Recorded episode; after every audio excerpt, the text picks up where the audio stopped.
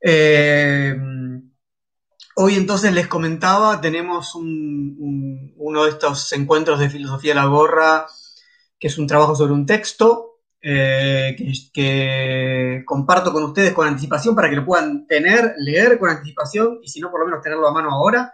El texto se llama Sobre verdad y mentira en sentido extramoral. Sobre verdad y mentira en sentido extramoral, es de Nietzsche.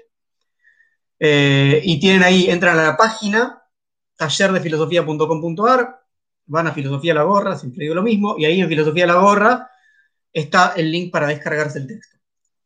Em, quisiera empezar con una, eh, con una cita de, de um, los Zaratustra que suelo utilizar al comienzo de las charlas de Filosofía la Gorra, y tiene que ver con esta idea de eh, valorar los espacios no académicos de producción filosófica, de, compartir problemas y textos filosóficos, de, lugares de producción de encuentros, de cultura.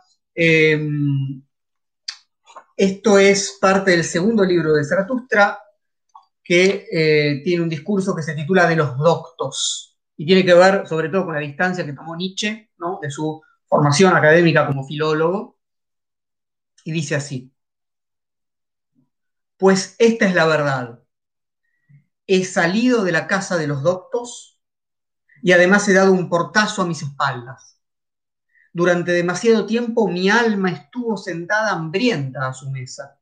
Yo no estoy adiestrado al conocer como ellos, que lo consideran un cascar nueces. Amo la libertad y el aire sobre la tierra fresca.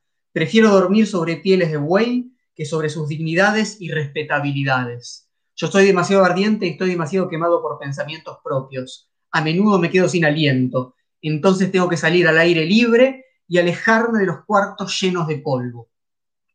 Entonces, ese alejarse de los cuartos llenos de polvo del que habla acá alejarse de la academia, alejarse del lugar de los doctos, ir al, aire libre, yo siempre lo relaciono, ese aire libre no es un lugar, no, hay, es que simplemente hay un lugar cerrado y un lugar abierto, ¿no? Hay diferentes espacios y los construimos y los habitamos encontrándonos de diferentes maneras.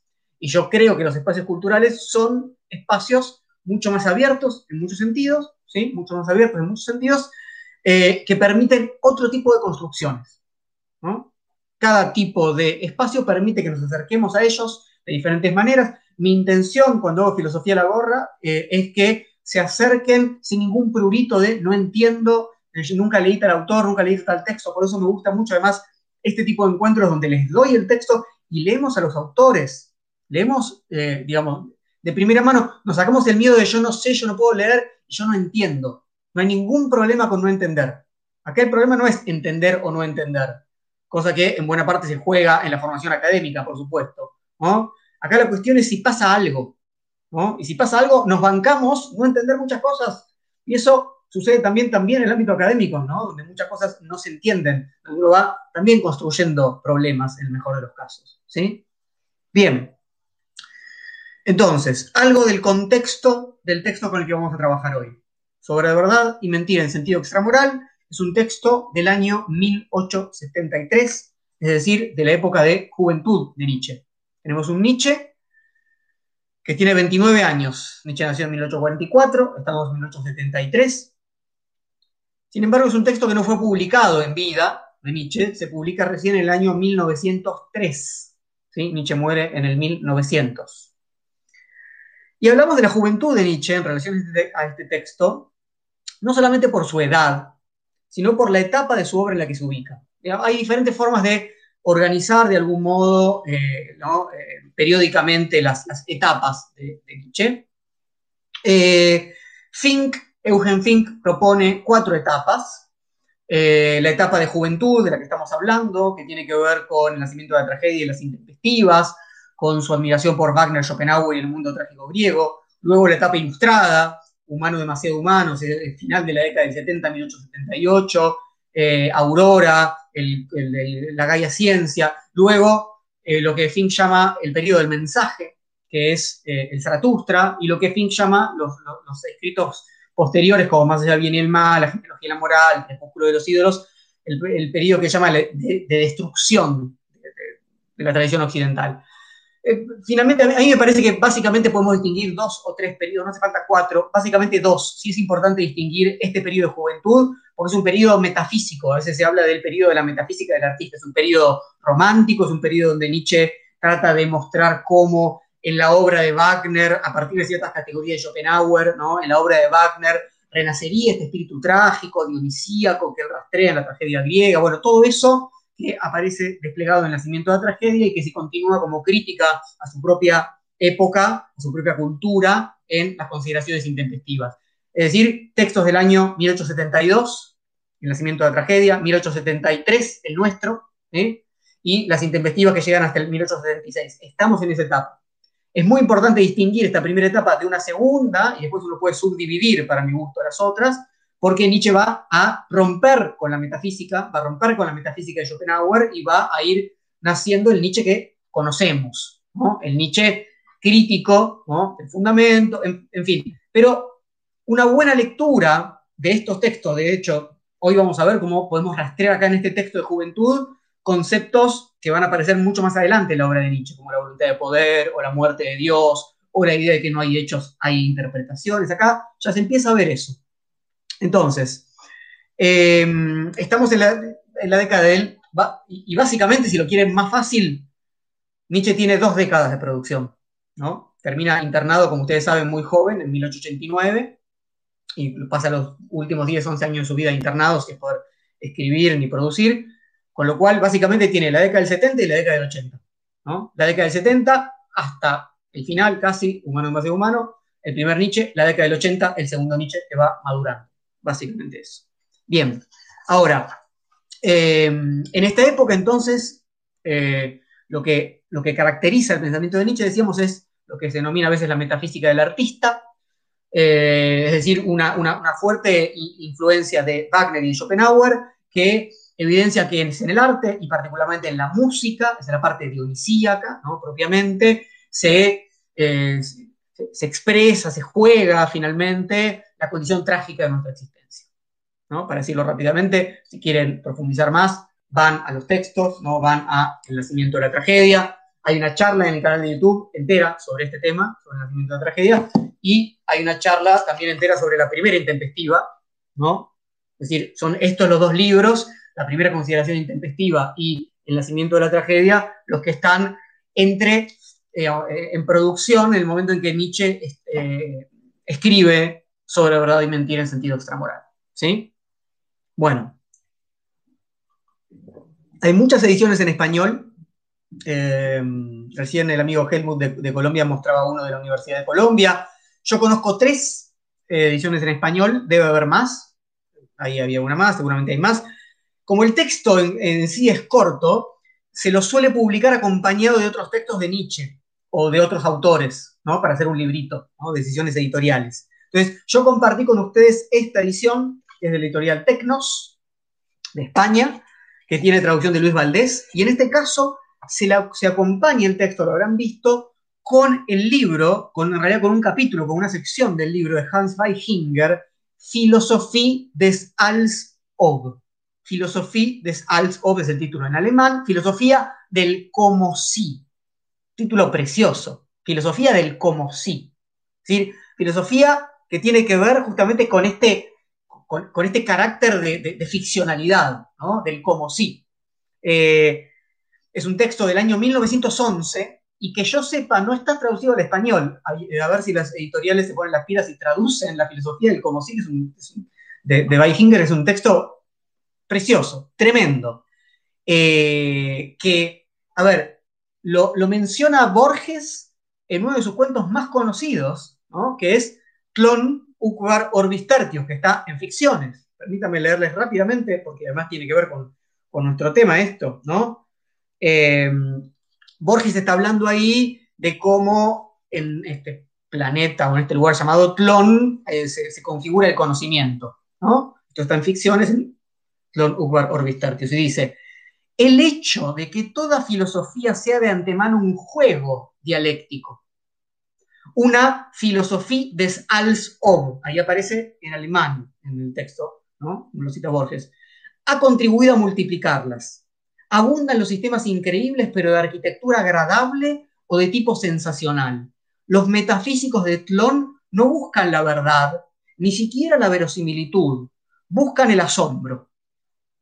Juzgan que la metafísica es una rama de la literatura fantástica. Saben que un sistema no es otra cosa que la subordinación de todos los aspectos del universo a uno cualquiera de ellos. Fíjense todo lo nietzscheano que hay acá en este texto de Borges, que, era gran, gran lector de Nietzsche, ¿no? no busca la verdad. Eso evidentemente es lo que Nietzsche va a decir rápidamente, ¿no? Lo que hay es una filosofía del cómo sí, ¿no? Y eso es lo que hace Borges. Bueno, ya hay otra charla de Borges también si quieren ver al respecto, ¿no? Entonces, bueno, tienen una sección del texto de Weichinger en la edición de Tecnos. Hoy no nos vamos a meter con eso porque el texto de Nietzsche nos va a llevar demasiado tiempo. ¿sí? Pero esta idea de que, en última instancia, un sistema filosófico es la reducción del mundo a un principio, a un prejuicio, es el comienzo de Más allá del bien y el mal de Nietzsche. Digamos, toda la primera parte de, Más allá del bien y el mal de Nietzsche dice eso, los filósofos dogmáticos no han hecho más que seguir un prejuicio, un instinto, una, una mm, digamos, una forma de, ver las cosas eh, a la cual después, ¿no? sobre la cual después tejen una serie de eh, justificaciones racionales, ¿no? son pícaros abogados de sus prejuicios, dice, pero lo que prima es un prejuicio. ¿no? Y Nietzsche no tiene ningún problema con eso cuando lo dice más allá del mal. Lo único que dice es que los filósofos no son honestos, no aceptan ese carácter perspectivístico de lo que proponen. Dicen, miren, yo me di cuenta que la realidad es así, ¿no? Fríamente, y acá lo demuestro de tal y cual manera. ¿eh? Bueno, ¿qué otra edición hay? Hay una edición muy linda de eh, la editorial 1001. La editorial 1001, que es una editorial argentina pequeña, eh, que tiene varios textos que yo recomiendo. Yo acá tenía para mostrarles este, porque si hay eh, eh, lectores de Nietzsche mirando esto, que espero que sí, hay un libro, no, tengo el de Sobre Verdad y Mentira, así se llama, con em, traducción de Alfredo Zweibel. Zweibel fue profesor mío en el CBC, en filosofía, en la, cátedra de filosofía en el año 90 y, ahí muestro mi edad, 96, 96, primer cuatrimestre del 96, filosofía en el CBC de la Universidad de Buenos Aires. Alfredo Zweibel es quien traduce el texto y es quien eh, también elige otra serie de fragmentos donde Nietzsche habla sobre el tema de la verdad. Y todo eso lo publicó 1001. Y tiene también este libro que les quiero recomendar, se llama Fragmentos sobre Política. Si lo que hacen acá es eh, compilar y traducir una serie de los fragmentos póstumos sobre política. Eh, para quienes les interese la relación de Nietzsche con el pensamiento político, de hecho yo ahora estoy trabajando en algo que de larga data que por ahí en algún momento publique eh, más adelante, eh, es importantísimo porque, digamos, los fragmentos póstumos de Nietzsche son cuatro gruesos volúmenes y encontrar ahí ¿no? todo lo que él dice sobre la política, bueno, este libro lo compila y con una, con una introducción maravillosa que está al comienzo. Bien, la tercera edición, que eh, ahora nos metemos con el texto, pero como habrán visto, soy un poco bibliófilo y me gusta hacer esto. Em, la tercera edición es esta, ¿no? de nuestro texto sobre verdad y mentira en sentido extramoral, de la editorial Rara Avis. Se llama Contra la Verdad. Contra la Verdad, de editorial Rara Avis. es una edición más nueva tiene traducción de Matías Ignacio Pizzi y tiene una introducción de Virginia Cano. Eh, Virginia Cano, Matías Ignacio Pizzi, Alfredo Zweibel, todos filósofos argentinos. Bueno, Alfredo Zweibel pasó ya a otra vida. Virginia Cano y Matías Pizzi son jóvenes eh, filósofos argentinos. Em, ¿Qué es lo interesante de esta, de esta eh, edición? Que es bilingüe. Así que si ustedes quieren chusmear, aunque sea, sepan o no al alemán, también es, ¿no? Hay que perder el miedo también a eso, ¿no? Uno aprende mirando esto, ¿no? Con una edición, ¿Cómo aprende uno un idioma? Con una edición bilingüe, ¿no? mirando, comparando, bueno. Eh, y además tiene, además de ser bilingüe y tener, ¿no? Sobre verdad y mentira en sentido extramoral, tiene dos textos más de esta época, del año 72, 1872, 1873, de juventud, eh, sobre el patos de la verdad, es uno, donde también se mete con el tema de la verdad, y el otro se llama La relación de la filosofía schopenhaueriana con una cultura alemana, que como verán, con el título tiene que ver con las consideraciones intempestivas, y que son dos textos de los que se conocen como los cinco prefacios para cinco libros no escritos de Nietzsche. De esos cinco textos, dos están acá junto con Sobre Verdad y Mentira. Bien, ahora sí vamos a leer. Voy a utilizar la traducción de, eh, de Luis Valdés de Tecnos, porque es la que les vi, ¿sí? Pero, nada, sepan que hay esas preciosas ediciones disponibles. Bueno, vamos a leer. Habrán visto que el texto está articulado en dos partes, la primera más larga, la segunda un poco más corta. Bien, leamos, leamos. En algún apartado rincón del universo centelleante, desparramado en innumerables sistemas solares, hubo una vez un astro en el que animales inteligentes inventaron el conocimiento. Fue el minuto más altanero y falaz de la historia universal. Pero a fin de cuentas, solo un minuto. Tras breves respiraciones de la naturaleza, el astro se heló y los animales inteligentes hubieron de perecer. Bien. Tenemos entonces, para empezar, una cierta pretensión, ¿no? Se nos presenta una, una cierta pretensión humana, estos animales inteligentes que inventaron el conocimiento, dice Nietzsche. Sin duda todo apunta a mostrar, ¿no? cuán insignificantes somos en el tiempo, no solo un minuto, ¿no? Y se lo el astro, listo. En un rincón apartado, ¿no? En el espacio también, en un rincón apartado, no en el centro del universo, ¿no? Y en comparación, en oposición a esa insignificancia, ¿no? Un solo minuto, un rincón apartado del universo, ¿cuánta importancia nos damos? ¿No? cómo insertamos la idea misma del conocimiento como el ápice, como, como la cima de esa historia universal.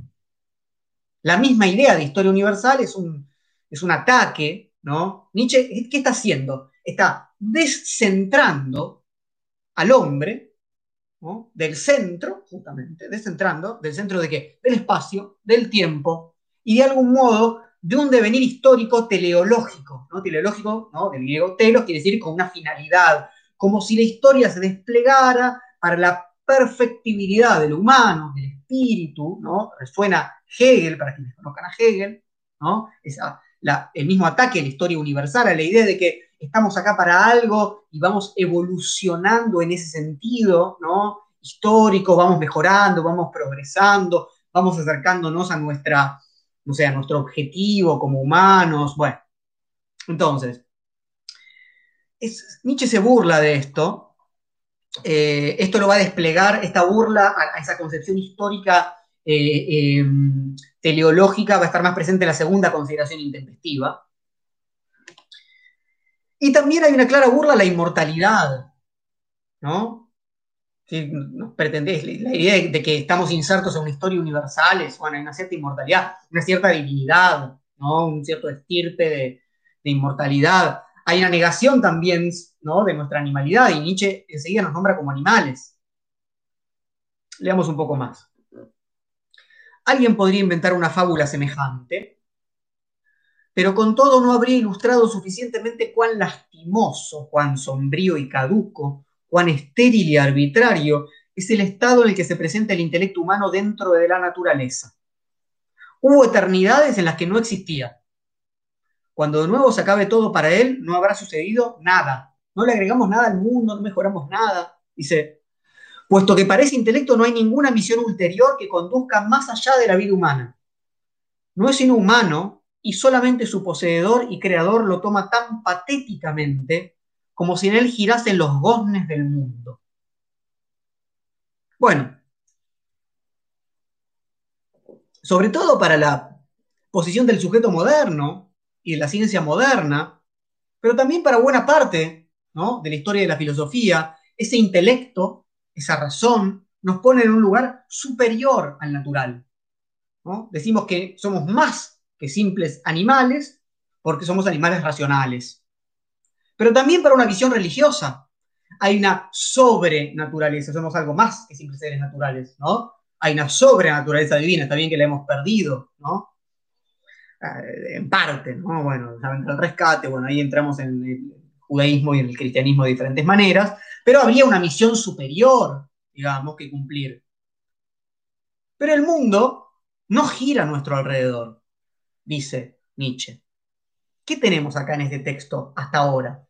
Una primera versión, para mi gusto, de las mucho más conocidas tres heridas narcisistas que va a presentar Freud en un texto escrito en, el, en 1916, publicado el año siguiente, que se llama, que se titula Una dificultad del psicoanálisis. Una dificultad del psicoanálisis. En ese texto, es un texto eh, corto, muy lindo, insisto, léanlo, no tienen que saber de psicoanálisis, no tienen que haber leído Freud, se entienden muy bien. Hay unas cuestiones sobre el narcisismo un poquito técnicas, pero no, realmente no, léanlo, es muy lindo texto, es muy corto. Una dificultad del psicoanálisis.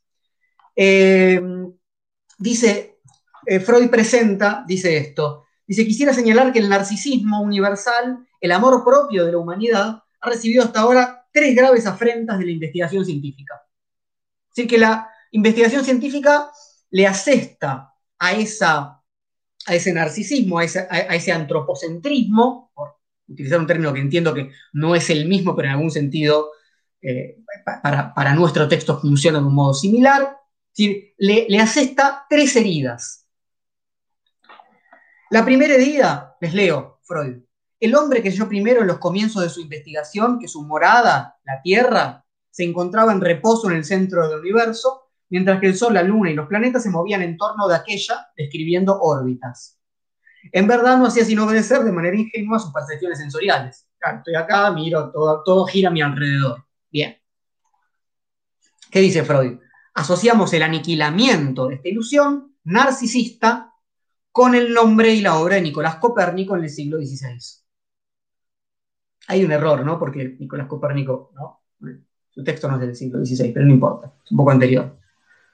Eh, no, 1543 está bien, me equivoqué yo, 1543.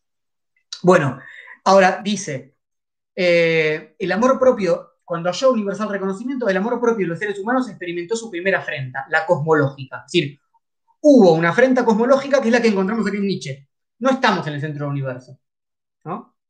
Estamos en un rincón apartado. Luego, en el curso de su desarrollo cultural, dice Freud, el hombre se erigió en el amo de sus semejantes animales. Acá está ¿no? el despegarnos de la animalidad.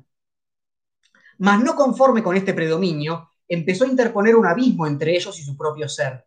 Los declaró carentes de razón y se atribuyó a sí mismo un alma inmortal, pretendiendo un elevado linaje divino que le permitió desgarrar su lazo de comunidad con el mundo animal cosa notable, esa arrogancia es ajena al niño pequeño, así como al primitivo y al hombre primordial. Es el resultado de un desarrollo presuntuoso más tardío. Vean ¿no? lo que dice Freud. El momento en, que nos, eh, en el que nos desenganchamos del continuum de la vida animal ¿no? es porque dijimos somos seres racionales y somos seres divinos. Bien, ¿quién va a herir esta idea? Darwin, dice Freud un poco más abajo, todos sabemos que fueron los estudios de Charles Darwin, 1859, ¿no? Es decir, anterior a Nietzsche, Nietzsche lo conoce muy bien, de sus colaboradores y precursores, los que hace poco más de medio siglo pusieron término a esa arrogancia. De que no somos animales. Esto es la afrenta biológica, una afrenta, ¿no? Una herida cosmológica, primero, ¿no? Y luego una herida biológica. Y después dice Freud, pero lo más importante dice, la más sentida fue la tercera afrenta, que es la psicológica. Pues hay una herida cosmológica, una herida biológica y una herida psicológica. El hombre, aunque degradado ahí afuera, ya un animal más después de Darwin, se siente soberano en su propia alma.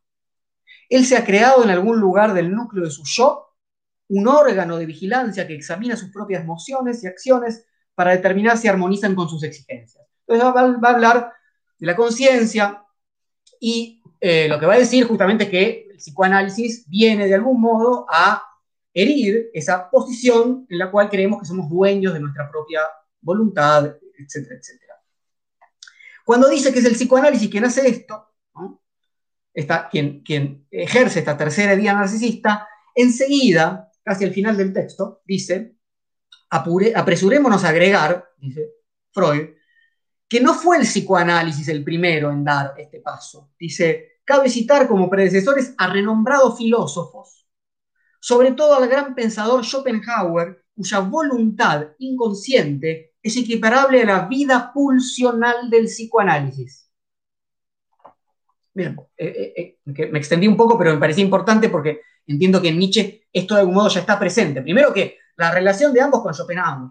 Es decir, ambos no, nos entiende a Nietzsche y nos entiende a Freud sin entenderlos como herederos de Schopenhauer. Además, en este momento de juventud estamos en un momento de, un Nietzsche schopenhaueriano. Después Nietzsche se va a distanciar de la filosofía schopenhaueriana, pero en este momento es claramente schopenhaueriano. Y claramente uno avanza en Nietzsche, en el camino de la filosofía, solamente si, como lo dice Freud en relación al psicoanálisis, uno puede vencer estas resistencias, eh, estas posiciones narcisistas o antropocéntricas, en las que la última resistencia a vencer es la primacía del yo, de la conciencia. Eso se ve muy claramente en Nietzsche, no en este texto de juventud, pero sí en Más allá del bien y el mal, sí en Así los Zaratustra. Es muy claro que es una herida narcisista, hasta que no estemos hasta que no dejemos de estar orgullosos de ese yo, de esta conciencia, de nuestra razón, de nuestra transparencia, de nuestro dominio sobre nosotros mismos, no hay avance posible en conocer lo que somos. Bien, volvamos al texto de Nietzsche. Pero si pudiéramos comunicarnos con la mosca, llegaríamos a saber que también ella navega por el aire poseída de ese mismo patos y se siente el centro volante de este mundo. ¿no? El patos es interesante porque es enfermedad, es una enfermedad, ¿no? Este, sentirse el centro del mundo, pero al mismo tiempo es, un, es, una, pasión, es un impulso, es algo que permite vivir. Dice, nada hay en la naturaleza, por despreciable e insignificante que sea, que el más pequeño soplo de aquel poder del conocimiento no se infle inmediatamente como un odre, y del mismo modo que cualquier mozo de cuerda, un ayudante, ¿no? Un poligrillo. Todos quieren tener su admirador, ¿no? Esto es para, ¿no? Asterisco redes sociales, ¿no? El, cualquier mozo de cuerda quiere tener su admirador. El más soberbio de los hombres, el filósofo, está completamente convencido de que desde todas partes los ojos del universo tienen telescópicamente puesta su mirada en sus obras y pensamientos. Que nadie Hegel, ¿no? Pero digamos, cualquiera, cualquier filósofo. Entonces acá hay algo muy interesante, me parece. Porque esta pretensión de que el mundo gira alrededor de la propia mirada o posición es más que humana. Dice, una mosca, Dios, está asociada acá al poder del conocimiento, pero podríamos ver en algún sentido un adelanto de lo que va a ser más adelante la hipótesis de la voluntad de poder, que excede claramente al ámbito del humano. ¿Sí? Ahora, por supuesto, si hablamos del orgullo del conocimiento, del orgullo del conocimiento, de la soberbia del conocimiento, el más orgulloso de los hombres, el más soberbio en relación al conocimiento, ¿cuál es? El filósofo. ¿no? Bueno, avancemos un poquito en el texto. Es digno de nota que sea el intelecto quien así obre, él, que sin embargo, solo ha sido añadido precisamente como un recurso de los seres más infelices, delicados y efímeros para conservarlos un minuto en la existencia, de la cual, por el contrario, sin ese aditamento tendrían toda clase de motivos para huir tan rápidamente como el hijo de Lessing. Ese orgullo ligado al conocimiento y a la sensación, niebla cegadora colocada sobre los ojos y los sentidos de los hombres, los hace engañarse sobre el valor de la existencia, puesto que aquel proporciona la más aduladora valoración sobre el conocimiento mismo. Su efecto más general es el engaño, pero también los efectos más particulares llevan consigo algo del mismo carácter. Bueno, en este segundo párrafo, ¿qué tenemos? Profundizamos la crítica al conocimiento. ¿no? Primero, descentramiento, herida narcisista. Ahora, el problema del comienzo era el conocimiento. estos animales inventaron el conocimiento, nos decía Nietzsche. Bueno, el intelecto, ¿qué es? Es un recurso para seres infelices delicados y efímeros. Es decir, que somos débiles. Y el intelecto nos da una pizca de ventaja. Pero de ninguna manera nos hace inmortales. ¿no? Y esto, esto es lo que olvidamos, ¿no? Esto es lo que olvidamos, porque hoy en día, con la, fe que tenemos en la técnica, ¿no? Que nos creemos inmortales y que si no pensamos que ya estamos cerca y que cualquier situación como esta en la que estamos nos parece una cosa eh, terrible, insoportable, Pensemos en, ese golpe bajísimo que dice ahí eh, Nietzsche nombrando al hijo de Lessing. Lessing fue un poeta del siglo anterior al Nietzscheano, de, la ilustración, eh, cuyo hijo murió al día siguiente de nacer. Como sucedía en ese momento, creo, que Lessing, eh, no sus hijos, sino Lessing, padres, tuvieron como nueve hijos y, sobrevivieron dos, y uno fue Lessing, y a Lessing también se le murió el hijo al día siguiente. Era algo, ¿no? En esa época, bastante normal, hasta, hasta hace no tanto tiempo, ¿no? Sin duda hasta, el desarrollo de la medicina moderna, que se tenían, no sé, seis, siete hijos, morían tres, cuatro, quedaban dos, etcétera, etcétera. Bueno, sí. Em, lo más interesante, sin dudas, me parece el final del párrafo, el efecto más general, el efecto más general del conocimiento es el engaño, ¿no? Que es uno lo, contrario de lo que uno podría suponer. ¿Para qué queremos conocer? ¿Para qué queremos, no? ¿Para qué, para qué vamos hacia el conocimiento? ¿Para qué producimos conocimiento? Para salir del engaño, Acá Nietzsche dice, no, no, no, el efecto más general del conocimiento es el engaño.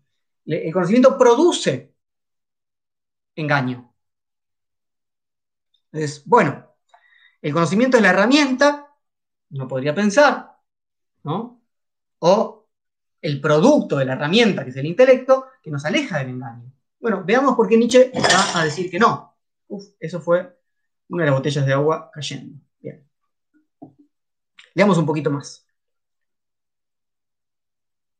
El intelecto como medio de conservación del individuo, ¿no? recuerda que le permite sobrevivir un poco más, desarrolla sus fuerzas principales fingiendo, puesto que este es el medio merced al cual sobreviven los individuos débiles y poco robustos, como aquellos a quienes les ha sido negado servirse en la lucha por la existencia de cuernos o de la afilada dentadura del animal de rapiña. Entre nosotros no tenemos ¿no? esas ¿no? grandes eh, herramientas de defensa y ataque, entonces tenemos el intelecto, el intelecto lo único que puede hacer es engañar. En los hombres alcanza su punto culminante este arte de fingir. Aquí el engaño, la adulación, la mentira y el fraude, la murmuración, la farsa, el vivir del brillo ajeno, el enmascaramiento, el convencionalismo encubridor, la escenificación ante los demás y ante uno mismo. En una palabra, el revoloteo incesante alrededor de la llama de la vanidad es hasta tal punto regla y ley que apenas hay nada tan inconcebible como el hecho de que haya podido surgir entre los hombres una inclinación sincera y pura hacia la verdad. Bueno, ¿qué tenemos? Un Nietzsche que nos sigue describiendo como animales y que nos compara con animales, ¿no? Decíamos post-Darwin. Porque somos animales débiles, entonces tenemos que engañar. Entonces tenemos que fingir. ¿Cómo hacemos para ser cazadores y no cazados por animales más poderosos? ¿Qué hacemos con el león? Le tenemos una trampa. No podemos ir a luchar directamente ¿no? con él. Uno se deja perseguir, los otros ponen una red y lo atrapan, supongan, digo, cualquier tontería. Tendemos trampas, engañamos, pero no lo hacemos solamente con los otros animales. Desplegamos todo un arte de fingir, unas técnicas entre los hombres. Engañamos, adulamos, nos ponemos máscaras, ¿no? Nos engañamos a nosotros mismos, nos ponemos máscara no solamente en relación a los otros, como las posiciones subjetivas más ingenuas, creen, no, yo sé quién soy y solamente me presento así frente a los otros. No, de ninguna manera. Las máscaras son sobre todo para nosotros. Montamos escenas. ¿Qué somos? Bichos de teatro. Dramaturgos. Fabuladores. Narradores Es muy interesante comparar, hay, un texto que a mí me gusta mucho, quizás algún día hagamos un encuentro de filosofía a la gorra sobre este texto, un texto de Rousseau, que es el discurso sobre el origen de la desigualdad entre los hombres, ¿no? el discurso sobre el origen y los fundamentos de la desigualdad entre los hombres. Porque Rousseau trabaja ahí a partir del momento en que ese, buen salvaje deja de, estar solitario y se empieza a juntar con los otros y empiezan a comparar y a tener celos, quién es mejor, y, y quién tiene el mejor terreno, las mejores habilidades de casa, qué sé yo. Y entonces empieza, dice, dice Rousseau ahí, bueno, en ese momento empezó a ser necesario tener ciertas habilidades para mostrarlas a los otros, qué sé yo, ¿no? Para ser reconocido en términos hegelianos, ¿no? o simular tenerlo. Otra vez, las redes sociales, ¿no? Digamos, lo sabemos todos. cómo nos presentamos frente a los otros y frente a nosotros mismos. Entonces, somos fabuladores. ¿Cómo es que llegamos, dice Nietzsche, a creer que lo que hacemos es buscar la verdad? Si lo que hacemos es engañar todo el tiempo. Un poco de honestidad, dice Nietzsche. ¿De dónde salió esa idea de que somos buscadores, eternos buscadores de la verdad? No dejamos de engañarnos. Y la idea de que busquemos la verdad es otro engaño. Lo que hacemos antes que nada es crear ficciones. Los hombres estamos sumergidos en esas ilusiones que creamos. Veamos un poquito más. Se encuentran profundamente sumergidos en ilusiones y en sueños. Su mirada se limita a deslizarse sobre la superficie de las cosas y percibe formas. Su sensación no conduce en ningún caso a la verdad, sino que se contenta con recibir estímulos, como si jugase a tantear el dorso de las cosas. Además, durante toda una vida, el hombre se deja engañar por las noches en sueño, sin que su sentido moral haya tratado nunca de impedirlo. Mientras que parece que ha habido hombres que a fuerza de voluntad han conseguido eliminar los ronquidos. ¿no? Y dice, bueno, a ver, esa, idea ¿no? de lo, bueno y lo verdadero, ¿no? y lo bello, pero ahora estamos con la moral, ¿no? lo bueno y lo verdadero. ¿no? ¿Por qué pensar que moralmente ¿no? vamos hacia la verdad. No, miren cuánto que nos gusta dejarnos ¿no? soñar, cuánto que nos gusta ir al teatro, leer ficción, crear ficción, inventar, fabular, metaforizar. Vivir en un mundo atravesado de imaginación, aun si no lo sabemos. Dice Nietzsche, en realidad, ¿qué sabe el hombre de sí mismo? ¿Sería capaz de percibirse a sí mismo aunque solo fuese por una vez? Como si estuviese tendido en una vitrina iluminada.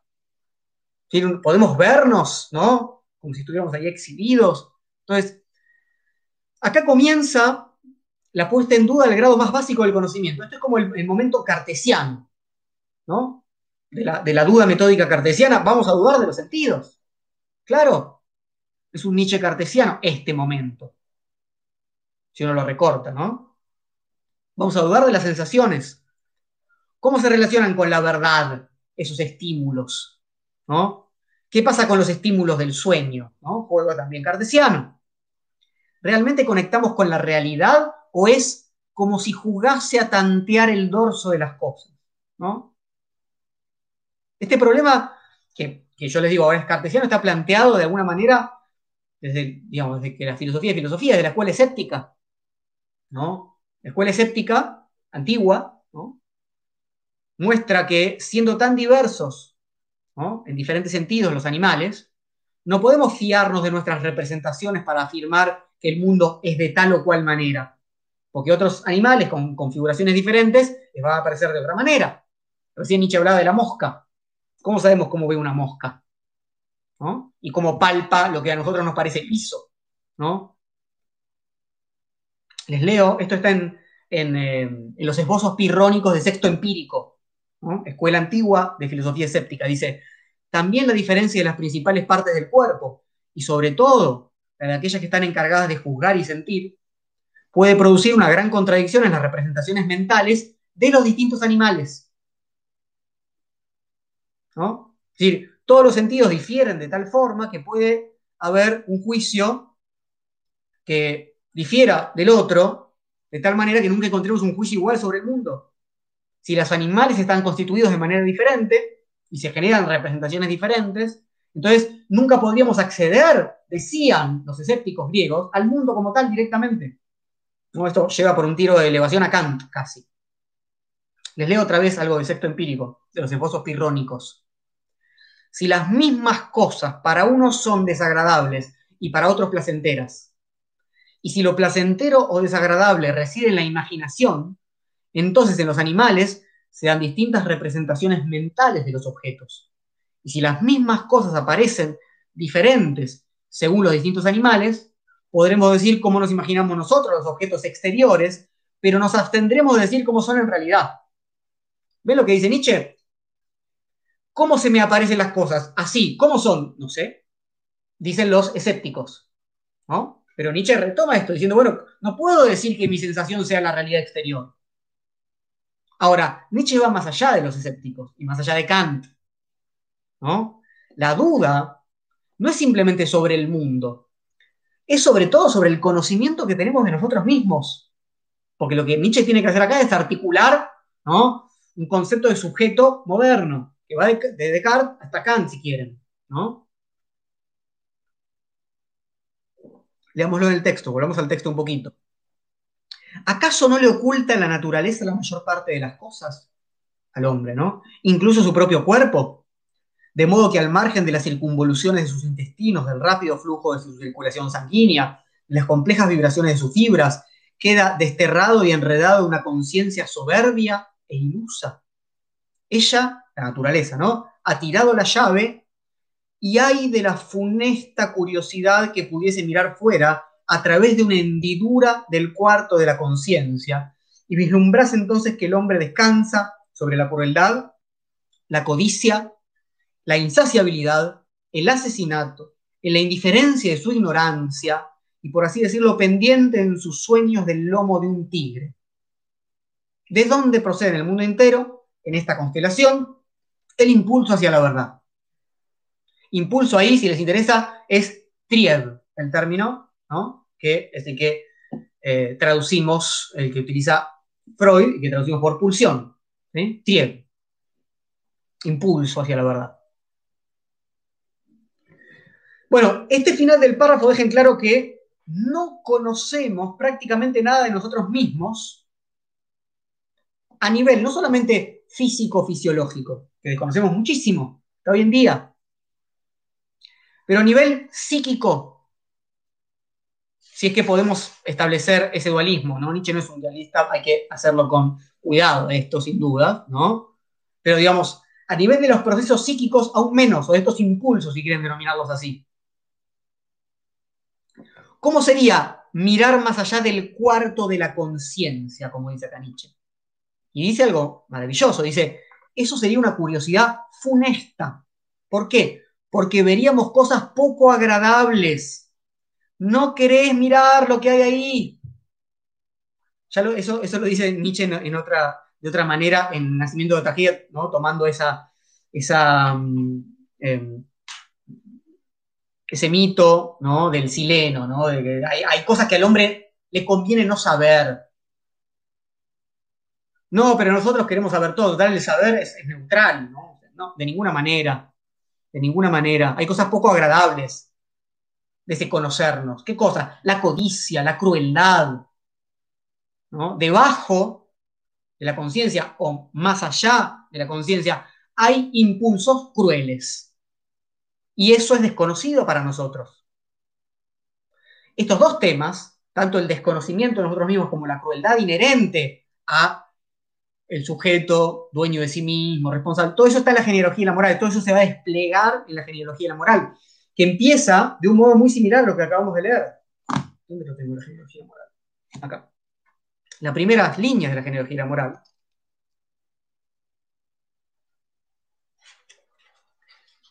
Nosotros, los que conocemos, somos desconocidos para nosotros mismos.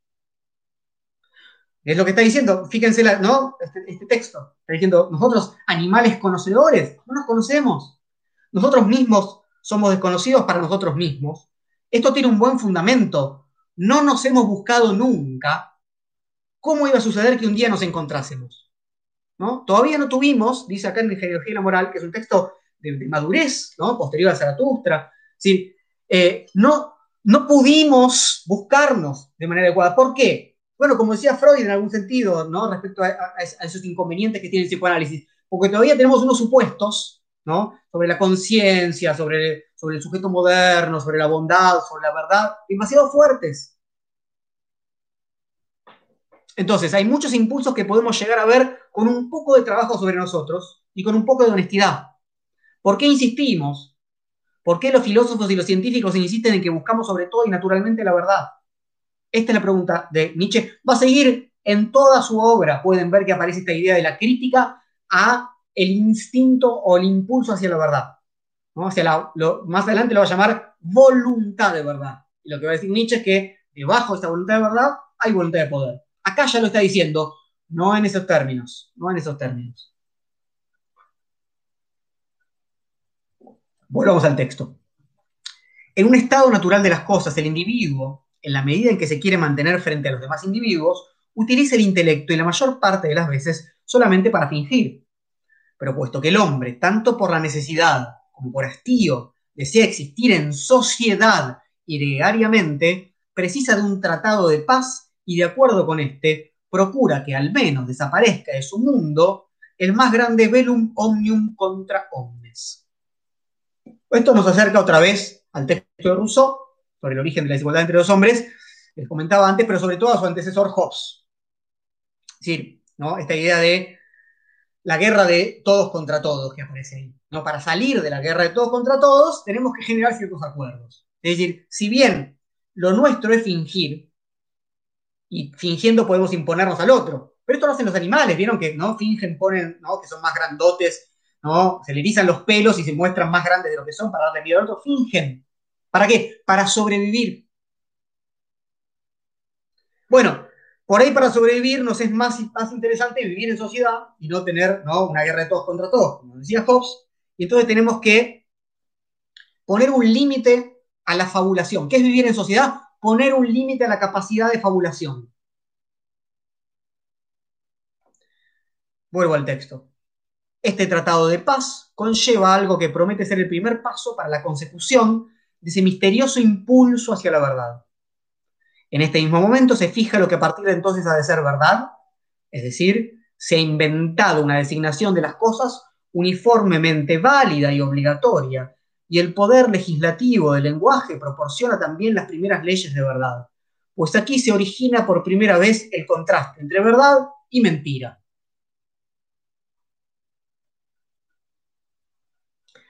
Eh, hay, una discusión ahí en el, en el YouTube sobre... Traten de discutir después.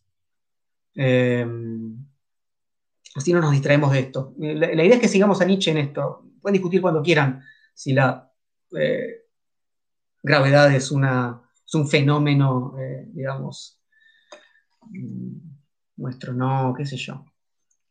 En fin. Esperen a que, a que Nietzsche nos dé eh, herramientas, diría. Les, propongo. Bueno. Em,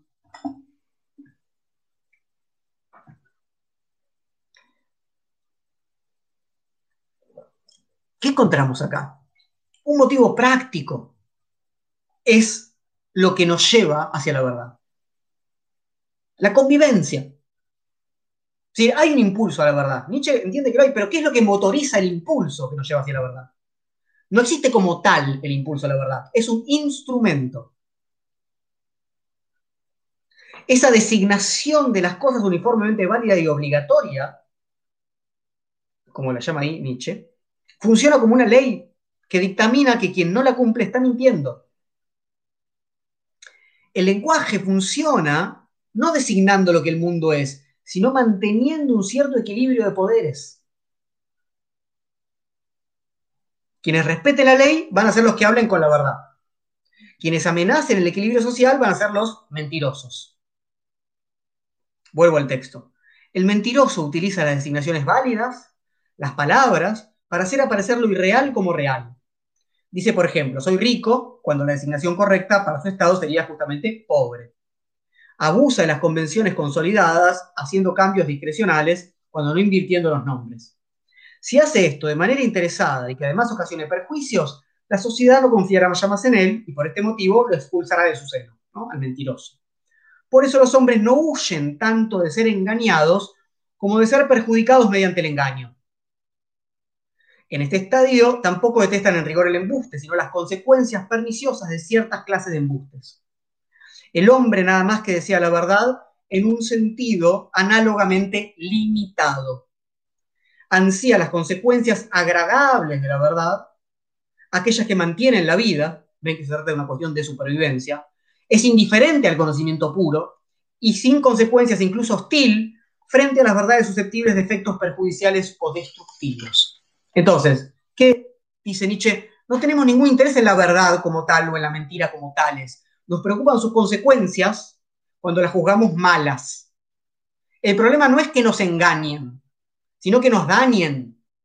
Esto lo sabemos muy bien, por eso aceptamos mentiras que suponemos que no, eh, no nos dañan, ¿no? las aceptamos y las construimos, y no verdades que nos harían sentir mal. No aceptamos verdades que nos harían sentir mal. Decimos, no, es mentira, no debe, no debe pasar eso, debe pasar esto y esto. ¿Ve lo que está diciendo Nietzsche? Está desplazando el valor de verdad y mentira en un sentido puro. No hay interés puro por la verdad y la mentira. No hay interés desinteresado. ¿Qué sería el interés desinteresado? Nietzsche no se cansa de decirlo.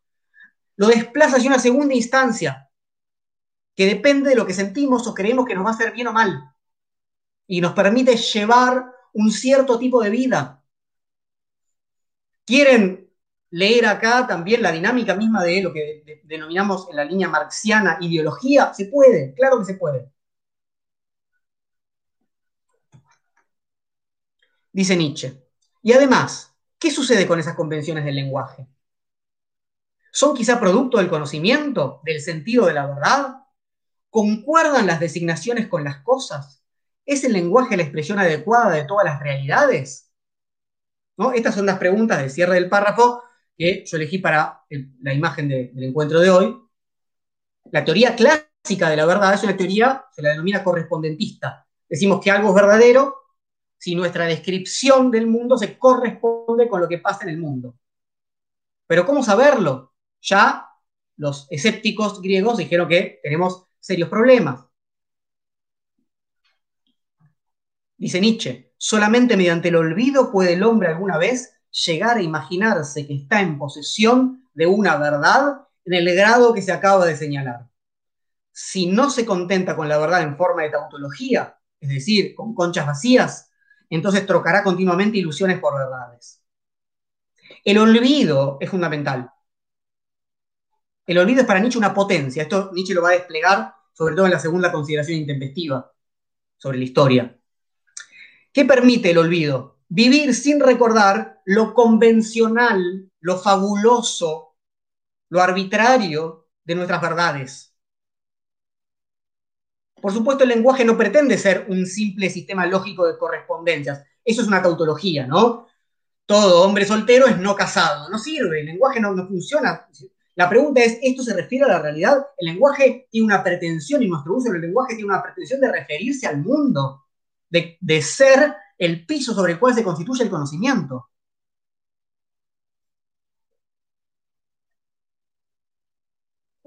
Dice Nietzsche, ¿qué es una palabra? la reproducción en sonidos de un impulso nervioso.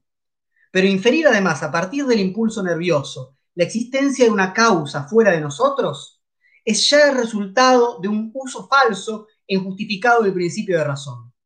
¿Cómo podríamos decir legítimamente, si la verdad fuese lo único decisivo en la génesis del lenguaje, si el punto de vista de la certeza lo fuese también respecto a las designaciones? ¿Cómo no obstante podríamos decir legítimamente, la piedra es dura, como si además captásemos lo duro de otra manera y no solamente como una excitación completamente subjetiva. Por un lado, ni siquiera puedo decir que haya algo que sea eh, la causa de la sensación que tengo. ¿no? Cuando yo digo esto es liso y hay algo de verdad en el mundo real que genera en mí la sensación de lisura, lo que llamo lo liso. Pero puede ser un sueño, como ya sabemos con Descartes. ¿no? O en Kant, la cosa en sí. No sabemos, no podemos decir nada, ¿no? De lo que está previamente a nuestra organización del mundo. No podemos decir que es dura o, que es liso, ni, ni, que hay algo, ¿no? Una cosa, una sustancia previa, ni que es de tal o cual manera. Sigue Nietzsche. Dividimos las cosas en géneros, caracterizamos el árbol como masculino y la planta como femenino, ¿Qué extrapolación tan arbitraria? ¿A qué altura volamos por encima del canon de la certeza? Hablamos de una serpiente. La designación cubre solamente el hecho de retorcerse, ¿no? serpentea. Podría, por tanto, atribuírsele también al gusano. ¿Qué arbitrariedad en las delimitaciones? ¿Qué parcialidad en las preferencias? Una vez es de una propiedad de una cosa, otras veces de otra. Los diferentes lenguajes, comparados unos con otros, ponen en evidencia que con las palabras jamás se llega a la verdad ni una expresión adecuada, pues en caso contrario no habría tantos lenguajes. Recordemos que Nietzsche es filólogo. Nietzsche no estudió filosofía, decíamos, estudió filología. Y en este momento, cuando está escribiendo esto, Nietzsche es todavía un catedrático de filología, con lo cual él sabe muy bien, conoce muy bien la falla del lenguaje, su variedad, los modos en los que desplaza sentido, su historicidad, etcétera, etcétera. Dice Nietzsche, la cosa en sí, la cosa en sí es, es un término kantiano que tiene que ver con eso, con la metafísica, inaccesible para nosotros, para nuestro conocimiento. Justamente aquello que suponemos que está, pero Kant dice es como una X vacía, no podemos decir nada de eso, solamente lo suponemos. La cosa en sí, dice Nietzsche, esto sería justamente la verdad pura, sin consecuencias, es totalmente inalcanzable y no es deseable en absoluto para el creador del lenguaje.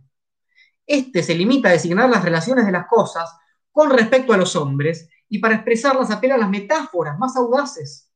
En primer lugar, un impulso nervioso extrapolado a una imagen. Primera metáfora. La imagen transformada de nuevo en un sonido. Segunda metáfora. Y en cada caso un salto total desde una esfera a otra completamente distinta, que es una metáfora, ¿no? En un sentido más etimológico, ¿no? Un for es un espacio, es un lugar, y un meta es más allá, después, ¿no? Es ir a otro lado, cuando pasamos del impulso nervioso a la imagen, vamos a otro lado. Y cuando pasamos de la imagen a la palabra, al sonido, vamos a otro lado. Hacemos una traducción imposible, no se puede traducir. El lenguaje es un antropomorfismo que realiza varios saltos. De una impresión sensible a una imagen, de una imagen a un sonido. Cada salto implica una metáfora porque no hay traducción posible. Fíjense, dice Nietzsche, se podría pensar en un hombre que fuese completamente sordo y jamás hubiera tenido ninguna sensación sonora ni musical. Del mismo modo, su causa en las vibraciones de la cuerda y jurará entonces que en adelante no se puede ignorar lo que los hombres llaman sonido, así nos sucede a todos nosotros con el lenguaje. ¿No? Hacía, no sé si lo, lo buscaron, ponía unas placas muy finas y hacía, hacía, hacía vibrar la placa y ponía arena y mostraba cómo se iban configurando en esa arena bien fina, eh, por la vibración de la placa, diferentes figuras. Entonces, ¿qué dice Nietzsche? Ah, para alguien que, que nunca escuchó, va a entender que es un sonido. Y nosotros somos igual de limitados, ¿no? Esas figuras que se formaban sobre una placa de arena, ¿no? Le van a hacer aparecer a esta persona una idea muy rara del sonido, ¿no? Bueno, así de rara y así de arbitraria es nuestra concepción del mundo, ¿no? Que selecciona en un lenguaje determinado alguna serie de fenómenos y los naturaliza como si se refirieran a la realidad. Avancemos en el texto. Creemos saber algo de las cosas mismas cuando hablamos de árboles, colores, nieve y flores, y no poseemos, sin embargo, más que metáforas de las cosas que no corresponden en absoluto a las esencias primitivas.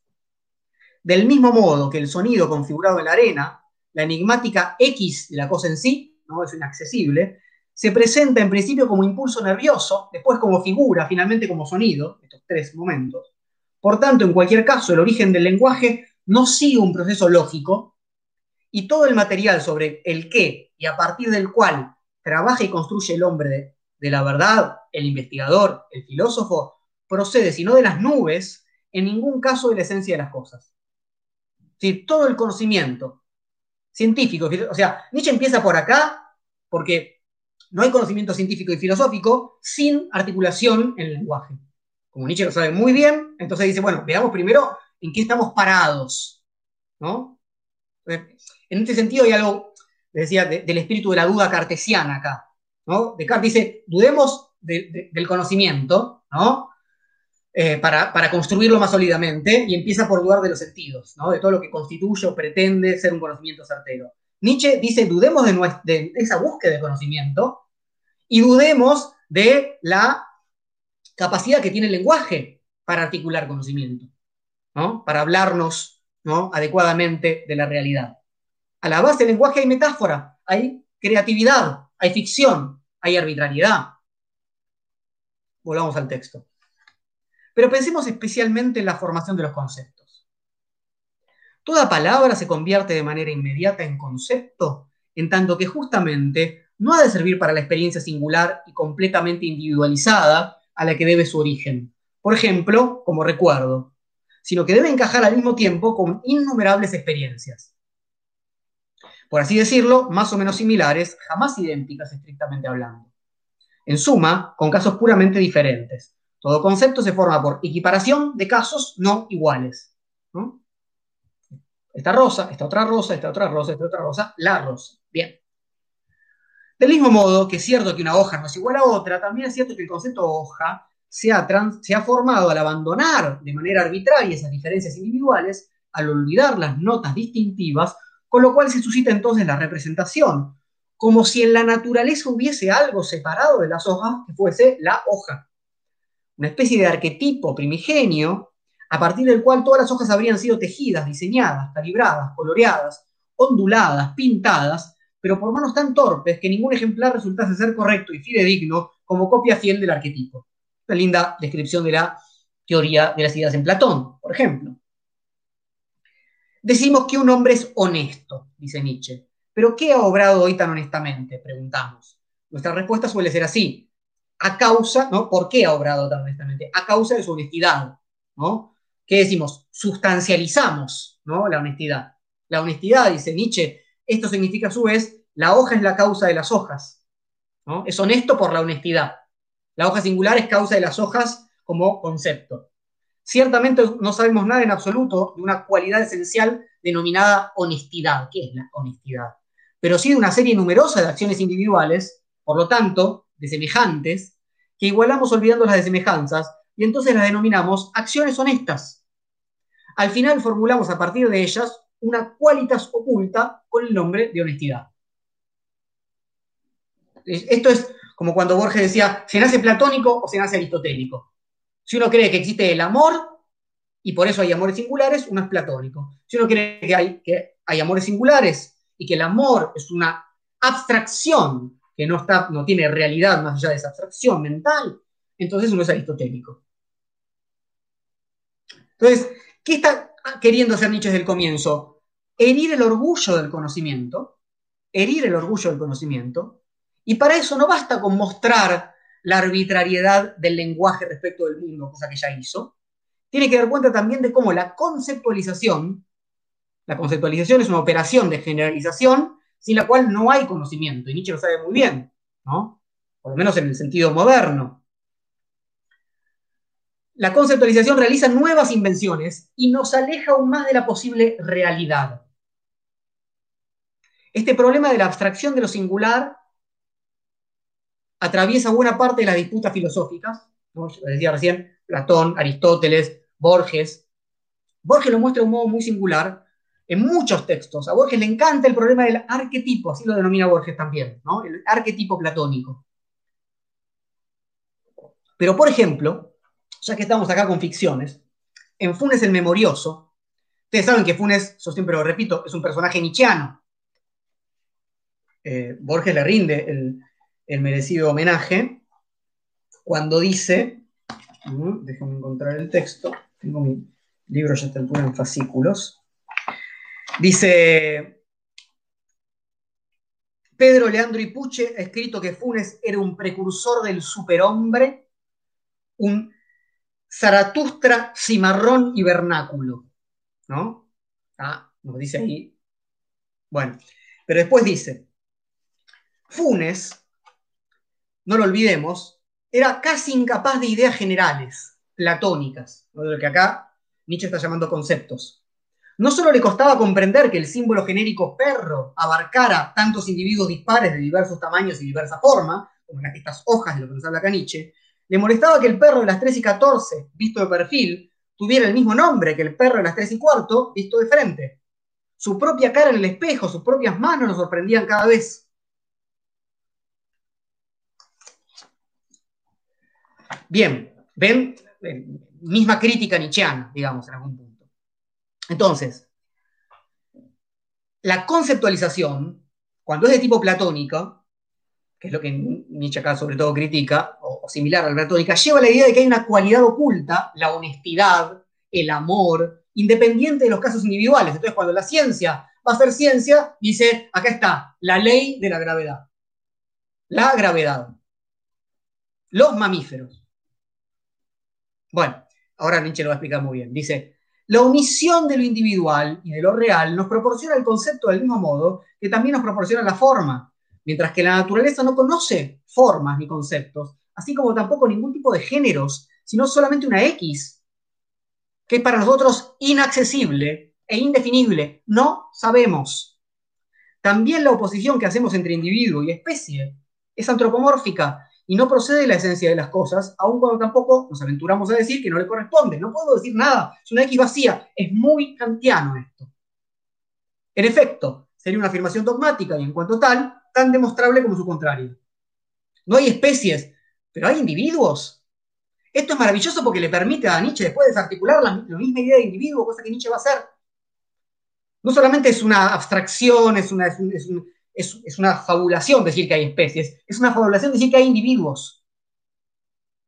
Esto es, si uno quiere, es muy espinociano en algún punto. En, en Spinoza no hay esta capacidad de fabulación, pero sí en el sentido de que para Spinoza no hay especies, hay entidades singulares, y, por ejemplo, cuando Spinoza quiere, tiene que clasificar los afectos, ¿no? y hace una lista muy larga de distintos tipos de afectos, en un momento dice muy, eh, muy honestamente, dice, bueno, pero en realidad tendríamos que poner un nombre para cada una de las formas de afectar y ser afectado.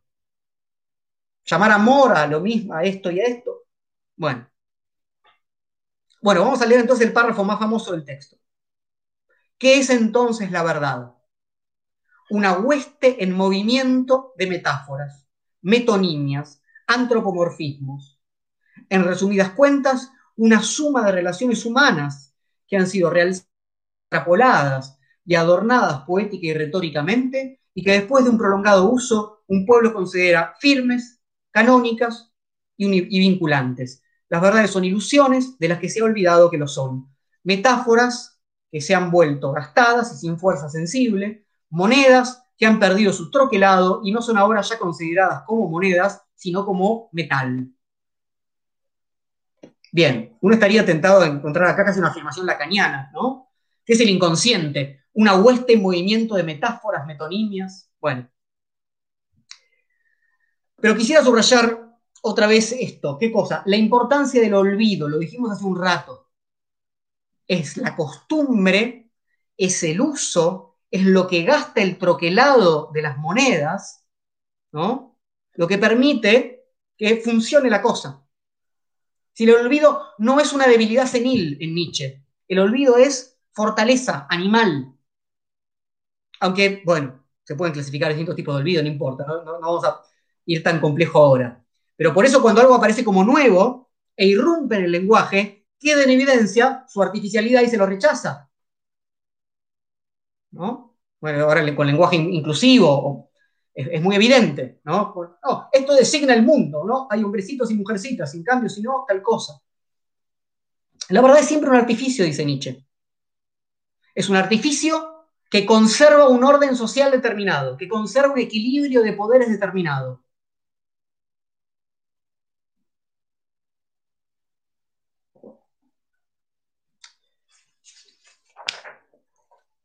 Bien, sigamos con el texto. Estamos en la página 25 eh, para quienes tengan esta edición que yo compartí. No sabemos todavía de dónde procede el impulso hacia la verdad, ven que Nietzsche sigue preguntando, ¿qué nos lleva, Trier, ¿no? ¿Qué, nos, qué pulsa hacia la verdad? Pues hasta ahora solamente hemos prestado atención al compromiso que la sociedad establece para existir. Ser veraz, es decir, utilizar las metáforas usuales. Por tanto, solamente hemos prestado atención, dicho en términos morales, al compromiso de mentir de acuerdo con una convención firme. ¿Qué es decir la verdad? Me comprometo a mentir, porque no hay otra cosa, de acuerdo a una convención firme mentir borreguilmente de acuerdo con un estilo vinculante para todos, dice Nietzsche. Esta es la propuesta nietzscheana. En lugar de dividir entre veraces y mentirosos, ¿no? decir la verdad o decir, o decir mentira, lo que queda es mentir borreguilmente, veraces, o mentir creadoramente. Artistas, si ustedes quieren, en esta época al menos, y luego más allá. Es decir, o repetimos la ficción que nos, que nos enseñaron y que llamamos verdad y mentimos borreguilmente, o vamos a crear una nueva obra. De eso se trata la vida. avancemos con el texto. Ciertamente, el hombre se olvida de, de que su situación es esta. ¿no? no decimos, ah, voy a mentir. Por tanto, miente de la manera señalada inconscientemente y en virtud de hábitos seculares. Y precisamente en virtud de esta inconsciencia, precisamente en virtud de este olvido, adquiere el sentimiento de la verdad. El sentimiento de la verdad es producto ¿no? de un hábito que no está diciendo voy a mentir, voy a mentir, voy a mentir, ¿no? De utilización.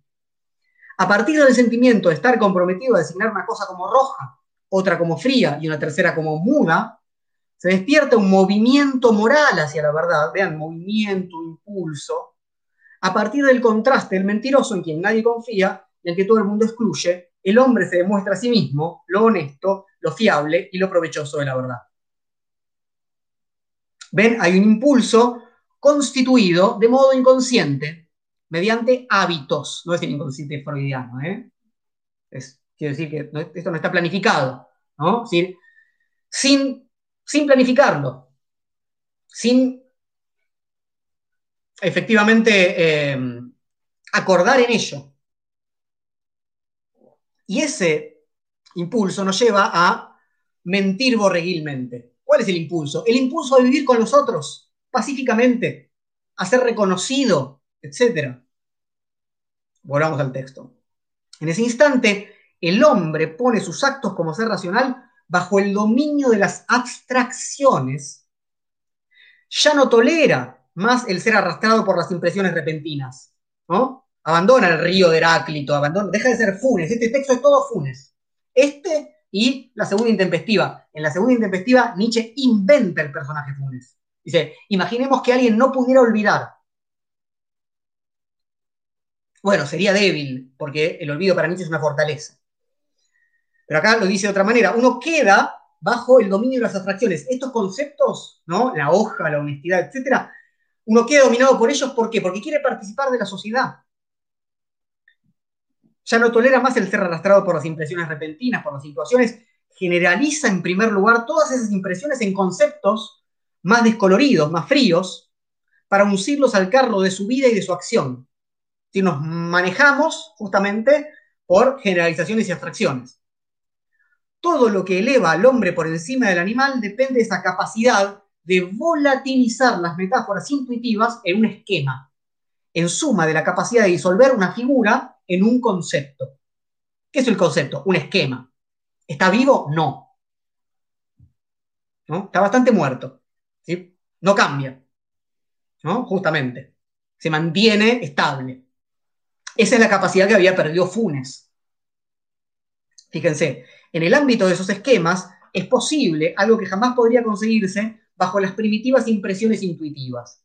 Construir un orden piramidal por castas y grados, instituir un mundo nuevo de leyes, privilegios y subordinaciones y limitaciones, que ahora se contrapone al otro mundo de las primitivas impresiones intuitivas, como lo más firme, lo más general, lo mejor conocido y lo más humano.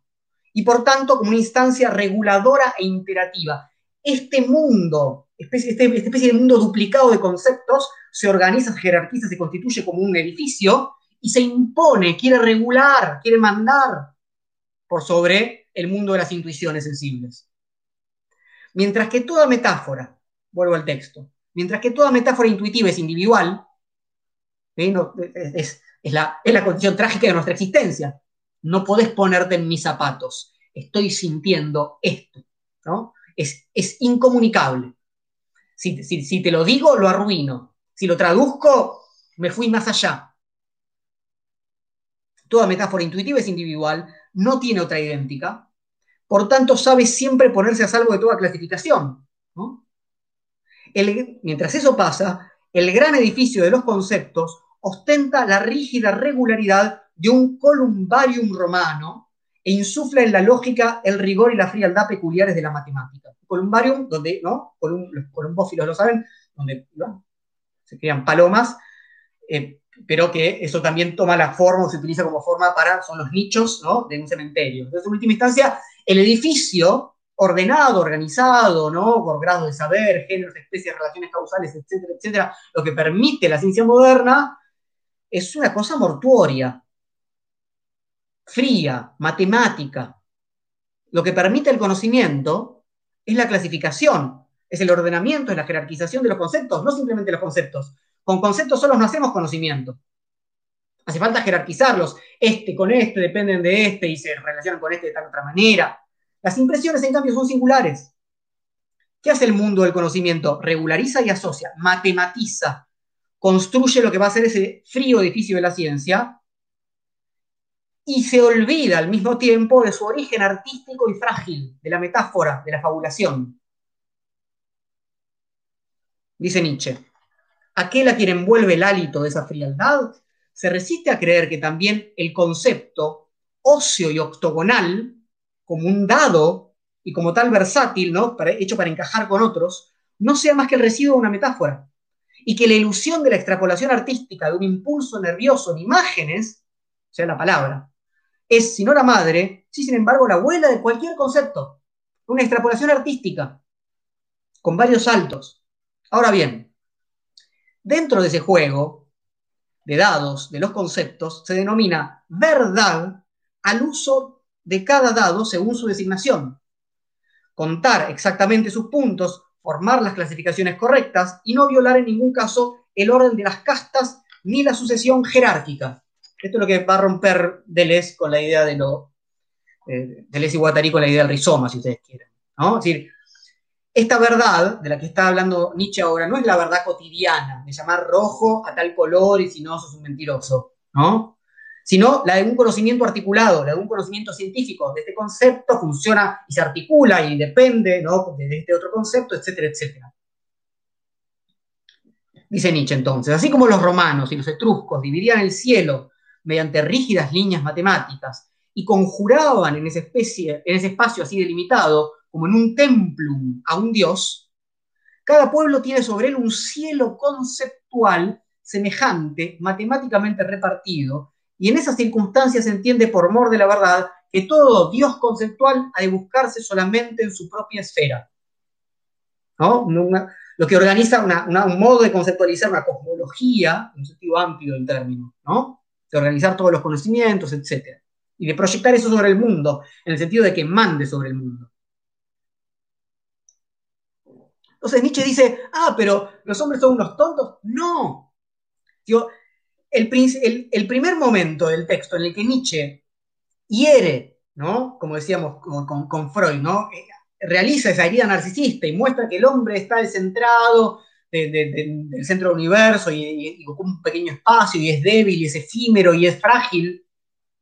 Acá encontramos el otro momento donde Nietzsche se admira se admira genuinamente, honestamente, de lo que el hombre es capaz de hacer en ese pequeño espacio del universo, en ese rincón alejado, en esa fragilidad, eh, mintiendo, fabulando de esa manera, con, con ese principio tan frágil. Dice, cabe admirar en este caso al hombre como poderoso genio constructor que acierta a levantar sobre cimientos inestables y, por así decirlo, sobre agua en movimiento, una catedral de conceptos infinitamente compleja. Miren lo que hacemos, dice Nietzsche. Ciertamente para encontrar apoyo en tales cimientos, esos movedizos, debe tratarse de un edificio hecho, esto es maravilloso, como de telarañas. Suficientemente liviano para ser transportado por las olas, porque en realidad es, más inestable de lo que parece. Suficientemente firme para que no se desintegre ante cualquier soplo de viento. Como genio de la arquitectura, el hombre se eleva muy por encima de la abeja. Esta construye con la cera que recoge de la naturaleza, la abeja, ¿no? Aquel con la materia bastante más delicada de los conceptos, que desde el principio tiene que fabricar por sí mismo, ¿no? El concepto es una fabricación, las relaciones que hay entre ellos también. Aquí él es acreedor de admiración profunda. Nietzsche es honesto. Pero no ciertamente por su inclinación a la verdad, al conocimiento puro de las cosas. ¿Ven lo que dice Nietzsche? Admiremos al hombre, pero no porque se dirige desinteresadamente a la verdad y al conocimiento. Por cómo fabula. Borges, lo mismo. Vean la charla sobre Borges que está ahí en el canal de YouTube, lo mismo. ¿Cómo, qué, ¿Qué admiramos en Borges? ¿Cómo fabula? Maravillosamente, coherentemente. Propone mundos nuevos, como toda buena filosofía.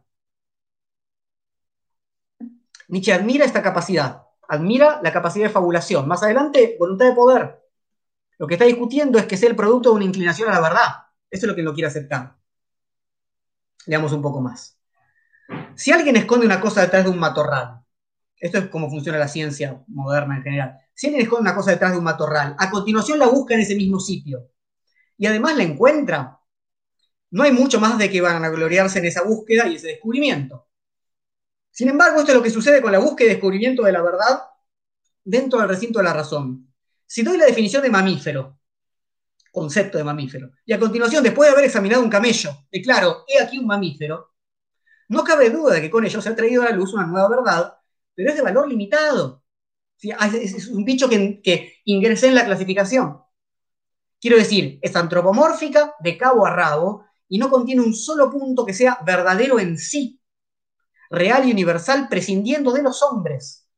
El que busca tales verdades en el fondo solamente busca la metamorfosis del mundo en los hombres. ¿Sí? ¿Qué hacemos? Convertimos el mundo a una forma humana. Y no solamente la ciencia moderna hace esto. ¿no? Cualquier ¿no? Dios conceptual hace lo mismo. ¿no? Fuerzas naturales, el del bien y el mal, este Dios, del otro, etc. Aspira a una comprensión del mundo en tanto que cosa humanizada y consigue, en el mejor de los casos, el sentimiento de una asimilación. Esta idea de la asimilación es fundamental. Es lo que Nietzsche más, adelante va a llamar, de algún modo, incorporación. Hacer cuerpo, asimilar, comerse el mundo. ¿Qué hace el hombre? Se come el mundo. ¿Qué es el espíritu del hombre, a decir más adelante Nietzsche? Un estómago. Lo que está haciendo el hombre es adueñarse del mundo, incorporar el mundo, y consigue por eso un sentimiento, lo llama así, de asimilación. Después, ese sentimiento va a ser un sentimiento de poder y después va a ser voluntad de poder. Les leo un fragmento póstumo que seleccionó eh, Virginia Cano, que está en la introducción, que tiene que ver con esto, ¿no? En la introducción de esta edición de Rara Avis.